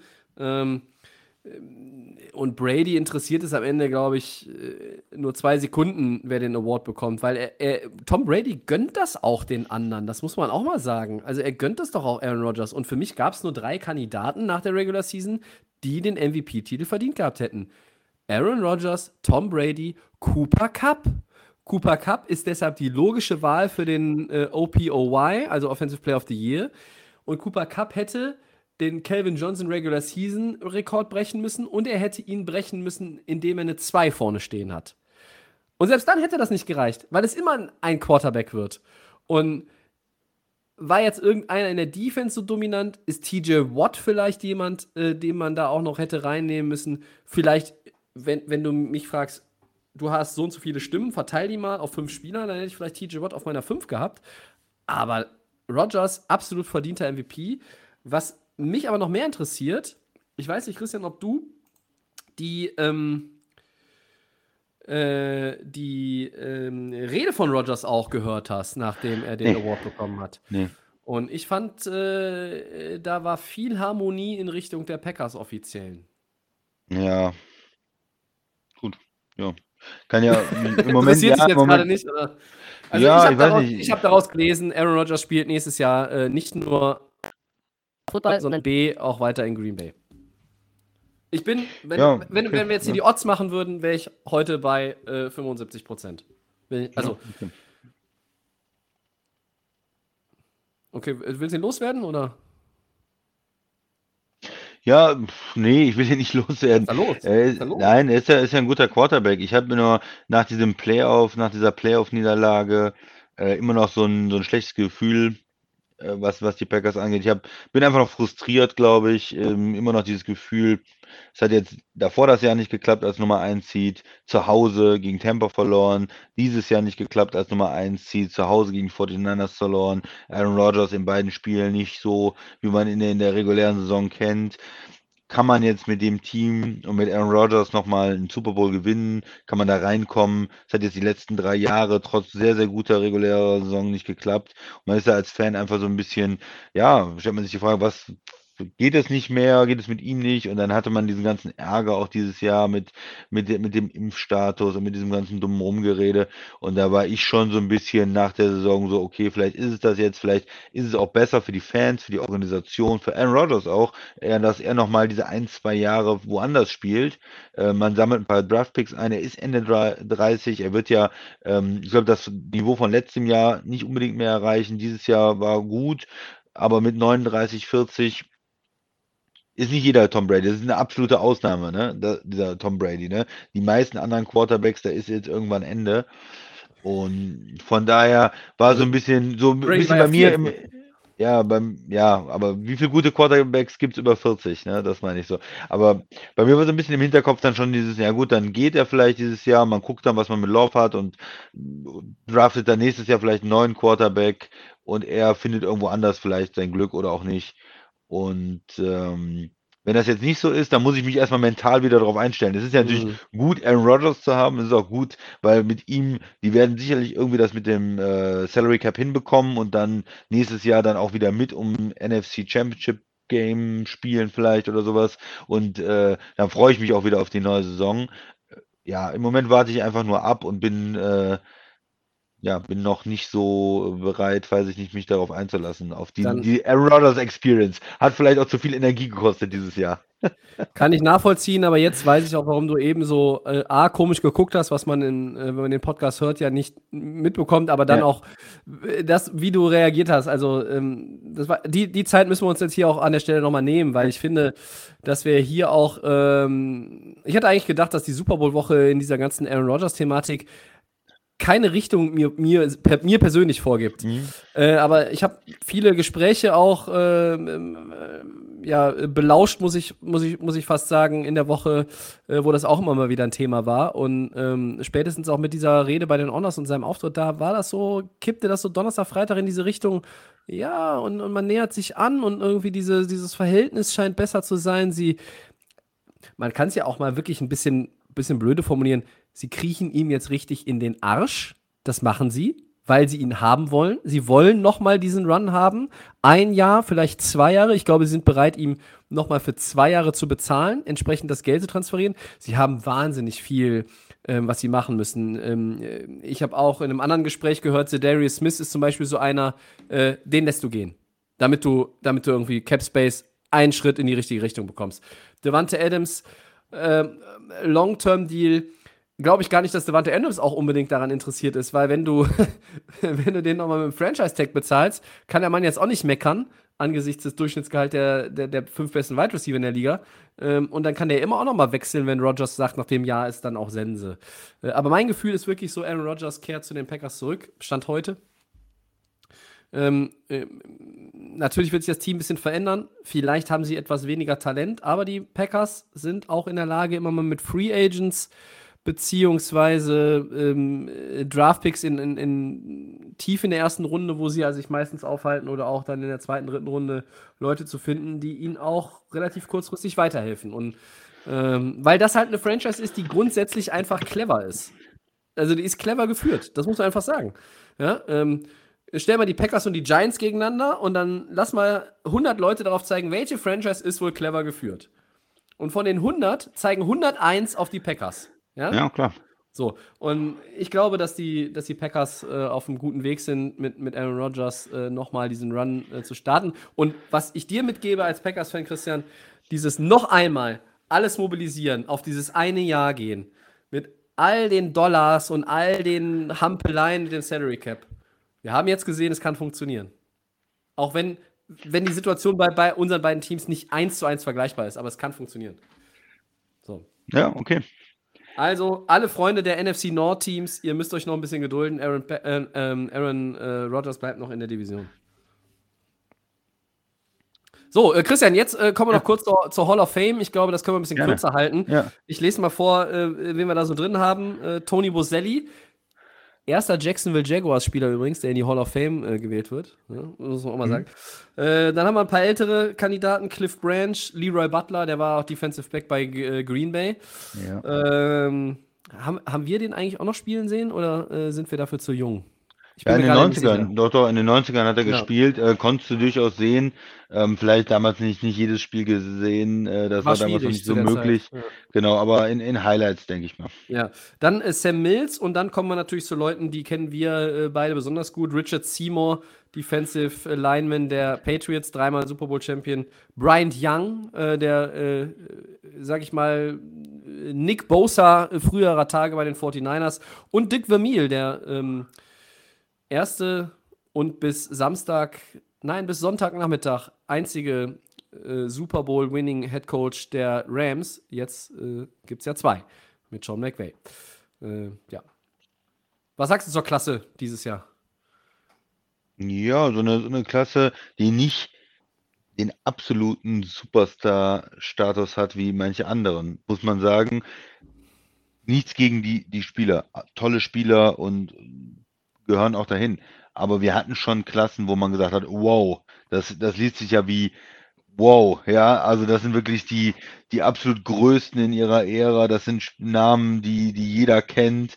Ähm, und das ist jetzt hier nicht so der Fall. Das sind vielleicht so ein paar Spieler, die es verdient haben und die jetzt auch noch reingekommen sind. Für mich ähm, der interessanteste Spieler halt äh, Leroy Butler, weil der bei, bei in Green Bay mhm. die letzten Jahre immer schon, er war immer kurz davor, stand auf den Listen und ist hat es nie geschafft. Und äh, der war natürlich so als Green Bay Fan, äh, er macht auch viel, äh, man kann sich Videos von ihm angucken, er ist so als als Analyst auch dabei und von daher ist er ähm, in Green Bay äh, ja, extrem präsent auch und dass er es geschafft hat, ist, er ist auch immer sehr sympathisch, das, das freut mich schon als, als, die, als Safety früher unterwegs und äh, ein, ein sehr guter Spieler gewesen, natürlich.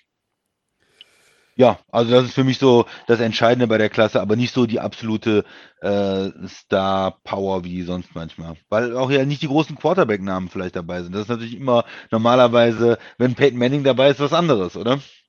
War, und mit Peyton Manning war, glaube ich, auch äh, Charles Woodson in einem Jahrgang, ne?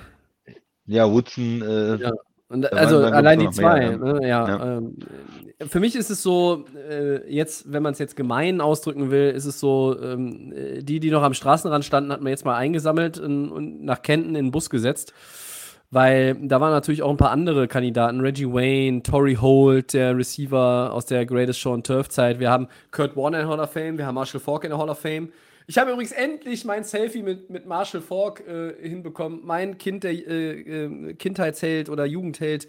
Äh, endlich. Ähm, das an dieser Stelle äh, fiel mir gerade noch ein. So, und dann hast du auch Isaac Bruce in der Hall of Fame und Tory Holt ist nicht drin. Immer noch nicht. Und ähm, ja, aber das sind halt Jungs, die äh, können halt auch noch natürlich immer, immer noch später reinkommen. Und ähm, über keinen auf dieser Liste kann man irgendwie ein Argument finden, und, und, um, um zu sagen, der gehört da nicht rein. Also von daher alles alles gut. Hall of Fame ähm, war vielleicht dieses Jahr was für die älteren Semester ja. mitunter, aber äh, ja. Tony, Bos Tony Boselli äh, finde ich halt wirklich die lustigste Geschichte, weil er der erste Jaguars-Spieler ist.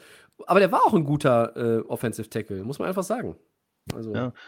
Vielleicht für uns auch, ähm, weil letztes Jahr Manning war äh, und, und Woodson und äh, Polamalu, der Safety mhm. von den Steelers, den wir auch einfach auch bei uns noch präsenter war vielleicht noch. John Lynch ja. war auch noch dabei und, und Jimmy Johnson dann als Trainer. Da waren halt die größeren Namen. Äh, ähm, ja, ja, ist halt nicht jedes Jahr so und das ist ja auch ein bisschen Geschmackssache. Also kommt dann natürlich auch darauf an, was man eine persönliche, was man für eine persönliche Bindung zu den, zu den Spielern dann auch irgendwo hat. Das ist absolut richtig. Sehr schönes Schlusswort ja. von Christian zur Hall of Fame-Thematik. Äh, und dann wollen wir in Segment 4 nochmal eine Headline aufgreifen, Christian. Es gab so viele Randgeschichten natürlich noch zum Super Bowl und es gab so viele äh, kleine andere Themen in der Woche, aber wir wollen den Podcast ja heute auch nicht vier Stunden machen. Ähm, deshalb sprechen wir über etwas, was für die deutschen Football-Fans natürlich ein großes. Ähm, ja, mich einerseits äh, beruflich etwas begleitet hat in den letzten Wochen und ähm, jetzt auch nochmal in der Woche äh, vor Ort äh, begleitet hat. Die NFL kommt nach Deutschland. München und Frankfurt ja, tragen über die nächsten vier Jahre jeweils ein reguläres Saisonspiel im Wechsel aus. Es geht mit München los. Sind mhm. die beiden Städte die logische Wahl? Und was bedeutet das für die Liga sowie für die Fans, die Footballfans in Deutschland? Und wir erinnern nochmal daran, in der Endausscheidung war noch eine dritte Stadt, nämlich unsere.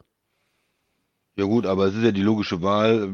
Wir haben ja schon öfters mal darüber gesprochen auch, dass, äh, die die Logik natürlich verständlich ist. Also erstmal, äh, du brauchst einen internationalen Flughafen, äh, ähm, auf ne, damit waren schon bestimmte du brauchst auch eine Größe. Düsseldorf, Frankfurt, München, Hamburg, Berlin. Ne, du brauchst eine, eine Football-Tradition, vielleicht auch ein bisschen ein Team, was früher in der NFL äh, Europe unterwegs war, wie Frankfurt Galaxy, München natürlich, Düsseldorf. So, und da waren diese Teams natürlich in der Auswahl, dass man sehen, du brauchst das richtige Stadion, äh, was eine, das eine Qualität hat.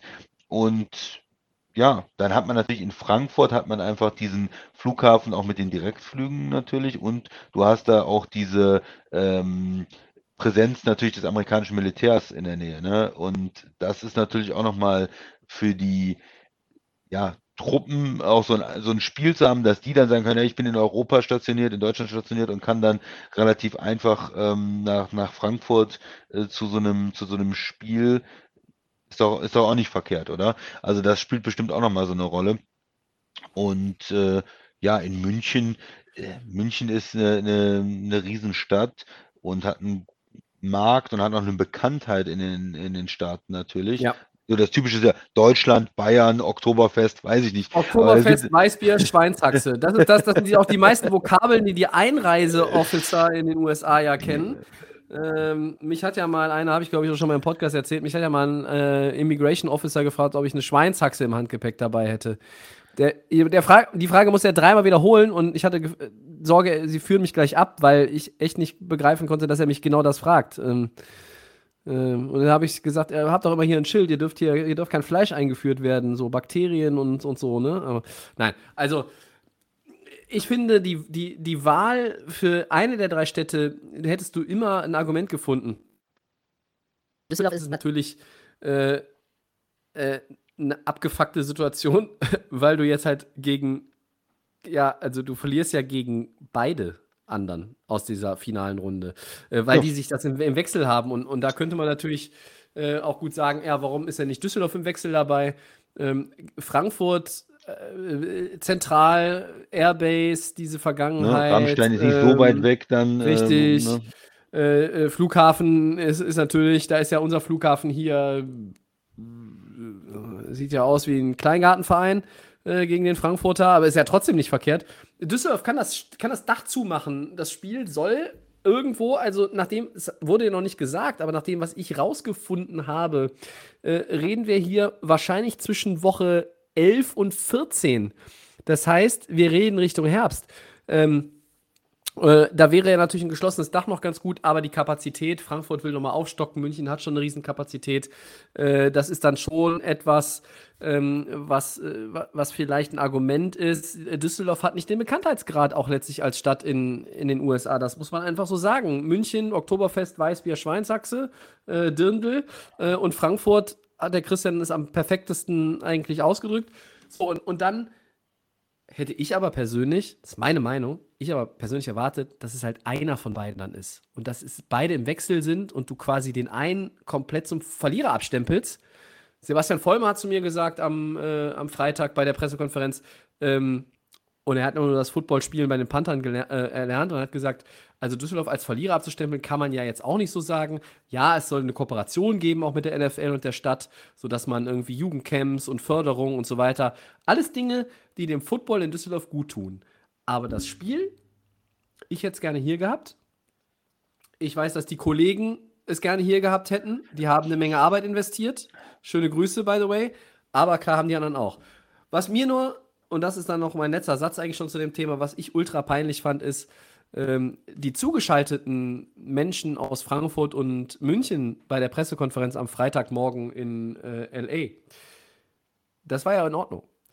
Aber da war ja noch ein FC Bayern-Vertreter auch auf dem Podium dabei, der dann in sechs Sätzen oder sieben, die er hatte, zweimal Soccer sagt statt Football.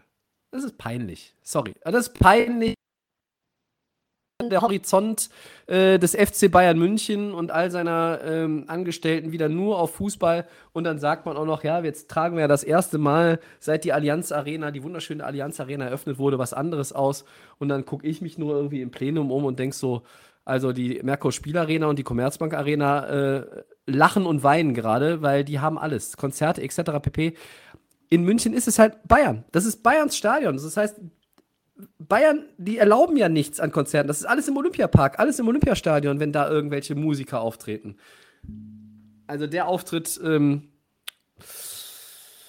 ah, das sind meine bescheidenen Two Cents, aber den fand ich äh, dann auch nicht so ganz gelungen. Aber im Endeffekt, Scott hat es gesagt am Donnerstag zu mir, als ich das äh, NFL Network Set äh, überrollt habe. Er hat gesagt, ist doch egal, wo das ist. Hauptsache Deutschland hat die Spiele. Ihr seid doch excited. Und dann habe ich gesagt, natürlich. 215.000 Ticketanfragen hatten sie schon. Ja? In den ersten zwei Tagen. Äh, also die NFL könnte äh, alle drei Städte zweimal pro Saison voll machen und die Karten werden trotzdem nach fünf Minuten ausverkauft. Also nur um die Division, äh, Dimension, nicht Division, die Dimension ein bisschen zu begreifen jetzt kommt der Christian nochmal, weil der sieht das ja etwas weniger aus der Düsseldorfer Perspektive, ja. zuckt schon mit den Schultern gerade. Genau, ich, ist doch gut. Also ich denke, die, die Football-Fans in, in Deutschland freuen sich. Ähm, die, die, es ist auch, ich finde es nicht schlecht, dass es zwischen den äh, Städten geteilt ist. Da kann man sich das auch angucken als NFL. Mal gucken mal, wie es in der Stadt, der Stadt läuft, um dann für die Zukunft weiter zu planen. Äh, man hat es in London gesehen, wie man es eingeführt hat, etabliert hat äh, in Europa, äh, jetzt zusätzlich in Deutschland dann ich, ich finde es eine gute Sache und ganz ehrlich, Frankfurt, Tobi, da kommst du sowieso dauernd vorbei, ist deine zweite Heimat fast. ja, ja, also bitte, da, da, kannst du doch mal eben hinfahren und dir das Spiel da angucken. Also ja, die äh, amerikanische Verhältnisse sind doch diese, äh, was sind das, äh, 200 Kilometer oder 150 Kilometer, sowieso nichts. Ja, das ist ja, das ist ja Großraum LA sozusagen, äh, wie, du, wie du eben schon gesagt hast. Also ist das ja quasi im Vorgarten äh, auch, auch äh, ich mag so, die Also keine, keine Argumentation. Ich mag das Stadion in Frankfurt. Ja. Ähm, ich war da schon bei Konzerten und so. Also das ist echt, äh, ich finde das echt gut. Ja. Ähm, ich finde es auch von den Anfahrtswegen da echt gut. Äh, das, ähm, die, die Funktionäre der NFL haben, haben einen Satz gesagt, der stimmt ja auch. Klar ist der billig für die zu sagen, aber ähm, it's, it's the greatest time to be a National Football League Fan in Germany right now. So, weil du kriegst diese Spiele. Klar. Ähm, und ist es auch. Und wenn du, ob es jetzt Düsseldorf ist als Drittplatzierter oder eine andere Stadt, wenn das Ganze weiter expandiert wird, dann kommst du wieder ins Rennen ja. irgendwann vielleicht. Dann, dann hast du nochmal eine Chance und ähm, profitieren tust du trotzdem irgendwo davon und man, muss, man, muss, sich halt hier auch nicht ganz so wichtig vielleicht nehmen. Also es geht, haben ja auch schon irgendwelche Olympia äh, und irgendwelche anderen äh, Spiele holen wollen und so. Ist halt. Christian, du weißt es, in unserer Stadt, in unserer Stadt äh, Dream Big ist auch hier das Motto. Ähm, äh, wir sind nicht so groß wie, wie Hollywood, aber äh, wir wandeln manchmal auf ähnlichen äh, Faden. Das ja. ist, also das ich, ist so. ich, ich kann da keine großen Argumente, was ich eben noch so sagen wollte, keine großen Argumente finden gegen, gegen Frankfurt Frankfurt oder gegen München. Und wie gesagt, es ist um die Ecke. Dann, ich denke auch die Fans hier aus der Rheinregion, äh, Rhein-Ruhr-Region aus NRW, die, die, die fahren dann halt nach Frankfurt, äh, gucken sich da das Spiel an, übernachten dann äh, und, und das ist da auch kein Thema. Also wie gesagt, die, die Abstände oder die Distanzen sind nicht so groß und ja, ich finde es gut, ich freue mich drauf. Ich glaube, von, von, Flen von, Flensburg bis nach Kärnten, äh, von, von der Grenze der A52 bis äh, äh zur ostdeutschen Grenze Richtung Polen und Tschechien. Die Fans kommen auch ohne Karte dahin, um irgendwie äh, zumindest daran zu schnuppern, soweit es geht, wenn sie keine Karte ergattern können. Also ähm, der Plan der NFL geht auf jeden Fall auf. Und wer jetzt fragt, welche Teams kommen eigentlich? Ja, es gibt ja vier Teams, die haben sich ähm, die äh, Marketingrechte für Deutschland gesichert. Damit wird auch in Verbindung gebracht, dass sie möglicherweise ein, ein, äh, Heimspiel austragen. Das sind die ähm, Chiefs, das sind die Patriots, äh, es sind die Panthers. Und wen habe ich jetzt noch vergessen? Christian, hilf mir mal. Du weißt es gerade nicht. Ich weiß es nicht, ne. Es war noch ein viertes Team, ich äh, trage es gleich nach. Äh, und dann ist es so, dass man ein bisschen mehr Orientierung auch äh, daran hat, dadurch, dass wir jetzt 17 Regular Season Games haben. Die Teams, die dann in einer Saison, das wechselt ja immer AFC, NFC, wer hat neun, wer hat acht Heimspiele. Das Team, das, oder die Teams, die neun Heimspiele haben, die werden dann eins abgeben nach London, beziehungsweise hm. auch Deutschland. Ähm, ja. Und ja. Christian, du noch kurz, du musst kurz 30 Sekunden für mich überbrücken, weil mir das vierte Team äh, entfallen ist. Mhm. Ja, wir machen jetzt weiter mit Segment 5. Das sind die Four Downs.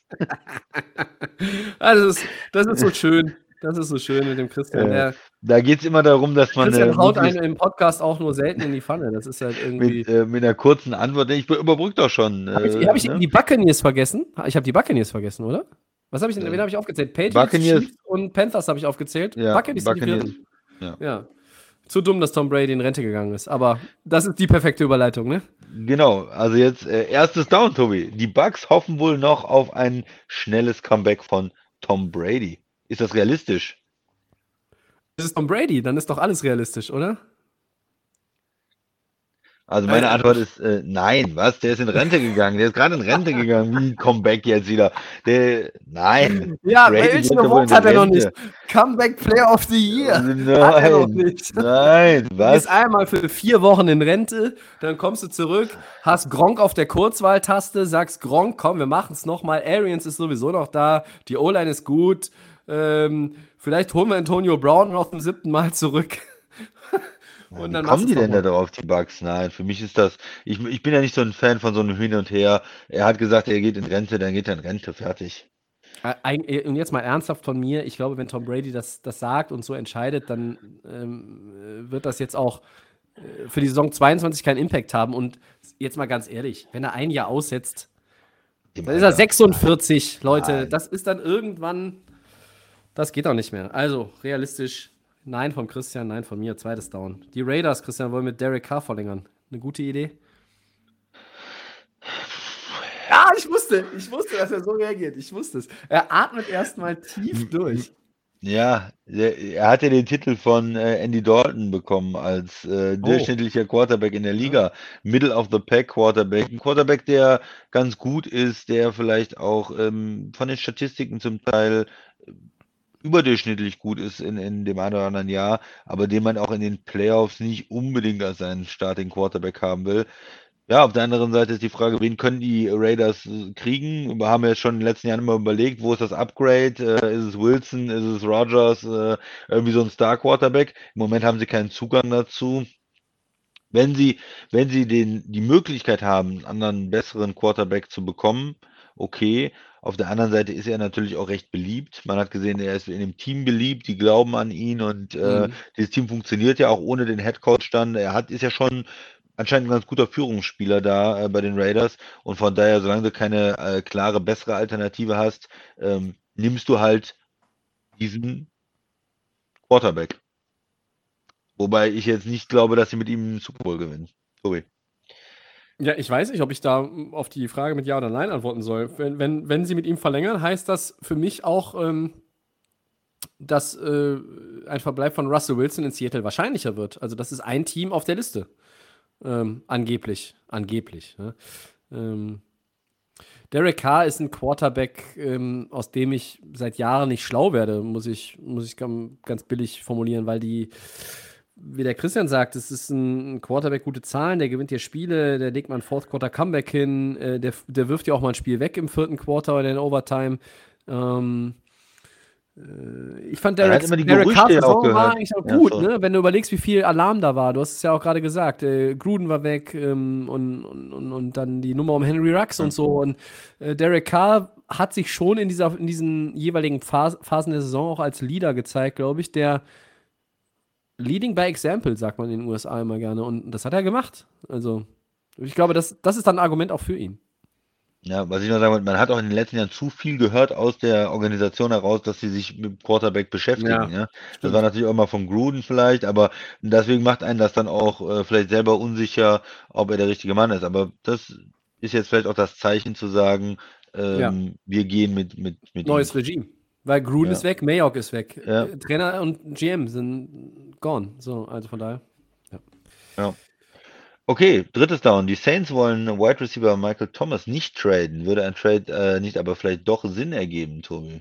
Äh, ja, Wenn- weil die Saints äh, auch im Salary Cap Sumpf versumpfen und äh, sich da irgendwie rausschlumpfen müssen. Und ähm, dieses Team äh, äh, wird äh, sich verändern. Star Power, du hast eine gute Defense, du hast, du hast Camara und pff, mal gucken, wer Quarterback spielt. Ähm, sie haben die Head-Coaching-Position, ja, haben wir letzte Woche darüber gesprochen, mit Dennis Allen jetzt besetzt intern was ich für, glaube ich, eine eine gute Nummer einfach halte. Ähm, aber Thomas, der war jetzt verletzt und äh, war auch irgendwie so ein bisschen Troublemaker auch in letzter Zeit.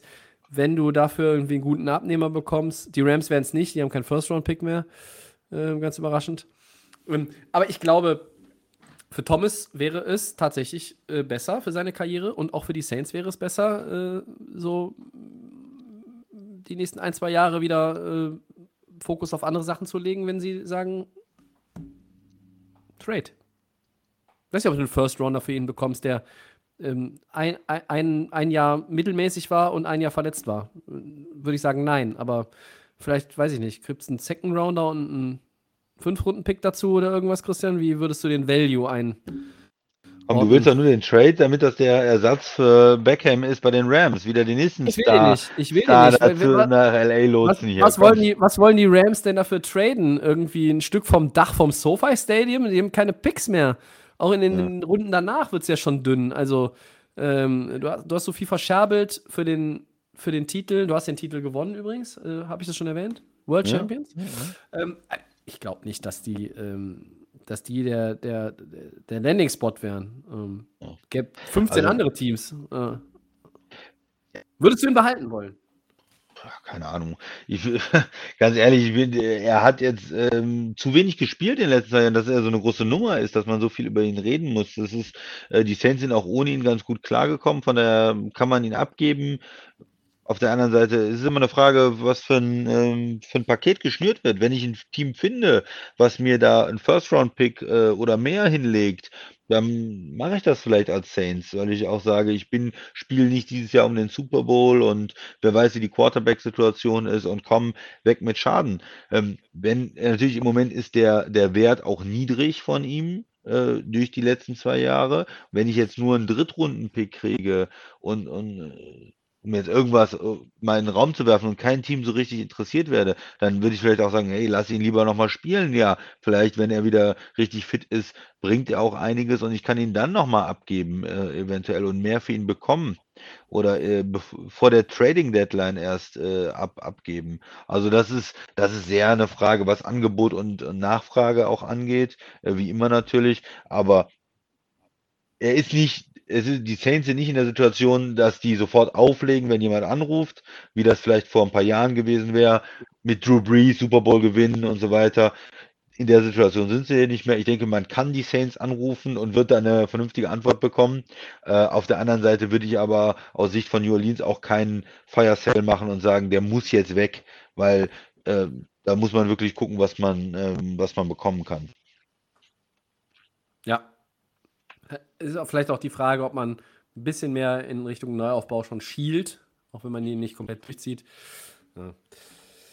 Äh, gut, dann haben wir noch eins und äh, wie immer am Ende der Saison können wir so ein bisschen mal die Glaskugel schütteln. Ähm, macht ja immer Spaß. Christian, wer sind denn deine natürlich sehr, sehr, sehr frühen vier Favoriten, je zwei aus AFC und NFC für die Saison 2022? Also wenn du jetzt mir quasi die vier Teams für die Championship Games heute Ja, nennen solltest, natürlich. wen würdest du auflegen? äh, Gedanken zu gemacht und ich gehe äh, mit den Bills einmal. Die haben eigentlich Mhm. einen sehr, äh, sehr guten Eindruck gemacht zum Ende der Saison. Dieses ganz knappe Spiel in, in Kansas City äh, verloren. Ich hatte sie auch in den Super Bowl getippt. Ähm, Allen als junger Quarterback und, und eine Stabilität auch in der Organisation. Und dann könnte man denken, mit den Chiefs als zweites Top-Team in der AFC. Aber ich will mal was anderes reinbringen. Jeder weiß, dass die, Sale, äh, die Chiefs gut sind ich gehe mal mit den Ravens. Die hatten äh, diese Saison einfach so eine, ja, so eine unheimlich schlechte Saison. Das fing ja schon an mit den ganzen Verletzten in der Offseason, tausend Leute verletzt, Running Backs verletzt. Mhm. Und, und es war einfach ähm, die Peters, der ausgefallen ist und, und, und so viele verletzte und unglückliche Ursachen. Und in dieser North-Division sind sie ja trotzdem nur an den Playoffs vorbeigeschrammt. Und ich denke mal, in Baltimore kann es auch wieder auswärts gehen und die können vielleicht auch diese Division wieder äh, gewinnen. So, einfach mal einen ganz klaren Favoriten und einen Außenseiter. Möchtest du erst die AFC machen und dann Ja, gehen gerne. wir auf die NFC rüber? Ich nehme die Chiefs rein und ich nehme die Bengals. Ja, Ganz gut. einfach. Ich war, war auch geneigt, die Chargers zu nehmen, aber ich finde dann äh, zwei Teams im AFC Championship Game aus derselben Division. Da muss natürlich auch in der Setzliste und vom Verlauf einiges äh, sehr, sehr günstig äh, passen. Ähm, ich sehe die Chargers, ich werde die Chargers jetzt die ganze Offseason übrigens, in- aber ich rede sie noch so weit wie die Bengals dieses Jahr waren. Also ich äh, glaube, dass Cincinnati und, und, und genau eben, weil das auch keiner irgendwie erwartet. So sehe ich die, dass sie aus der North wieder rauskommen als Champion. NFC, wen hast du? NFC ja erstmal die Champ. Man muss den Champ äh, auch mal ein bisschen äh, Respekt äh, entgegenbringen Danke, da. Die, die Rams natürlich äh, ich, ich gehe mal davon aus, dass äh, die Defensive Player of the Year und, und äh, Coach bleiben und dann äh, wird das laufen für die Rams. Und ja, als zweites Team. Ich wollte erst die 49ers nehmen, aber ich habe mich dagegen entschieden, weil du auch, wie du sagst, mit zwei Teams aus derselben Division und man weiß nicht, wie das auf Quarterback dann am Ende wirklich aussieht, wenn sie mit, mit einem Zweitjahr, Spieler im zweiten Jahr gehen, dann mit Lance. Weiß man nicht. Deshalb äh, hab, Green Bay ist für mich auch noch nicht klar mit dem Aaron Rodgers, ob der spielt oder nicht.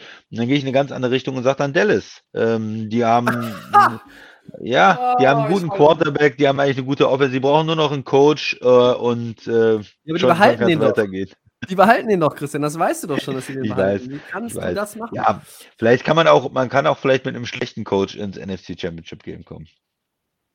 Okay, weil die Bengals nur, das auch geschafft haben in der AFC, oder?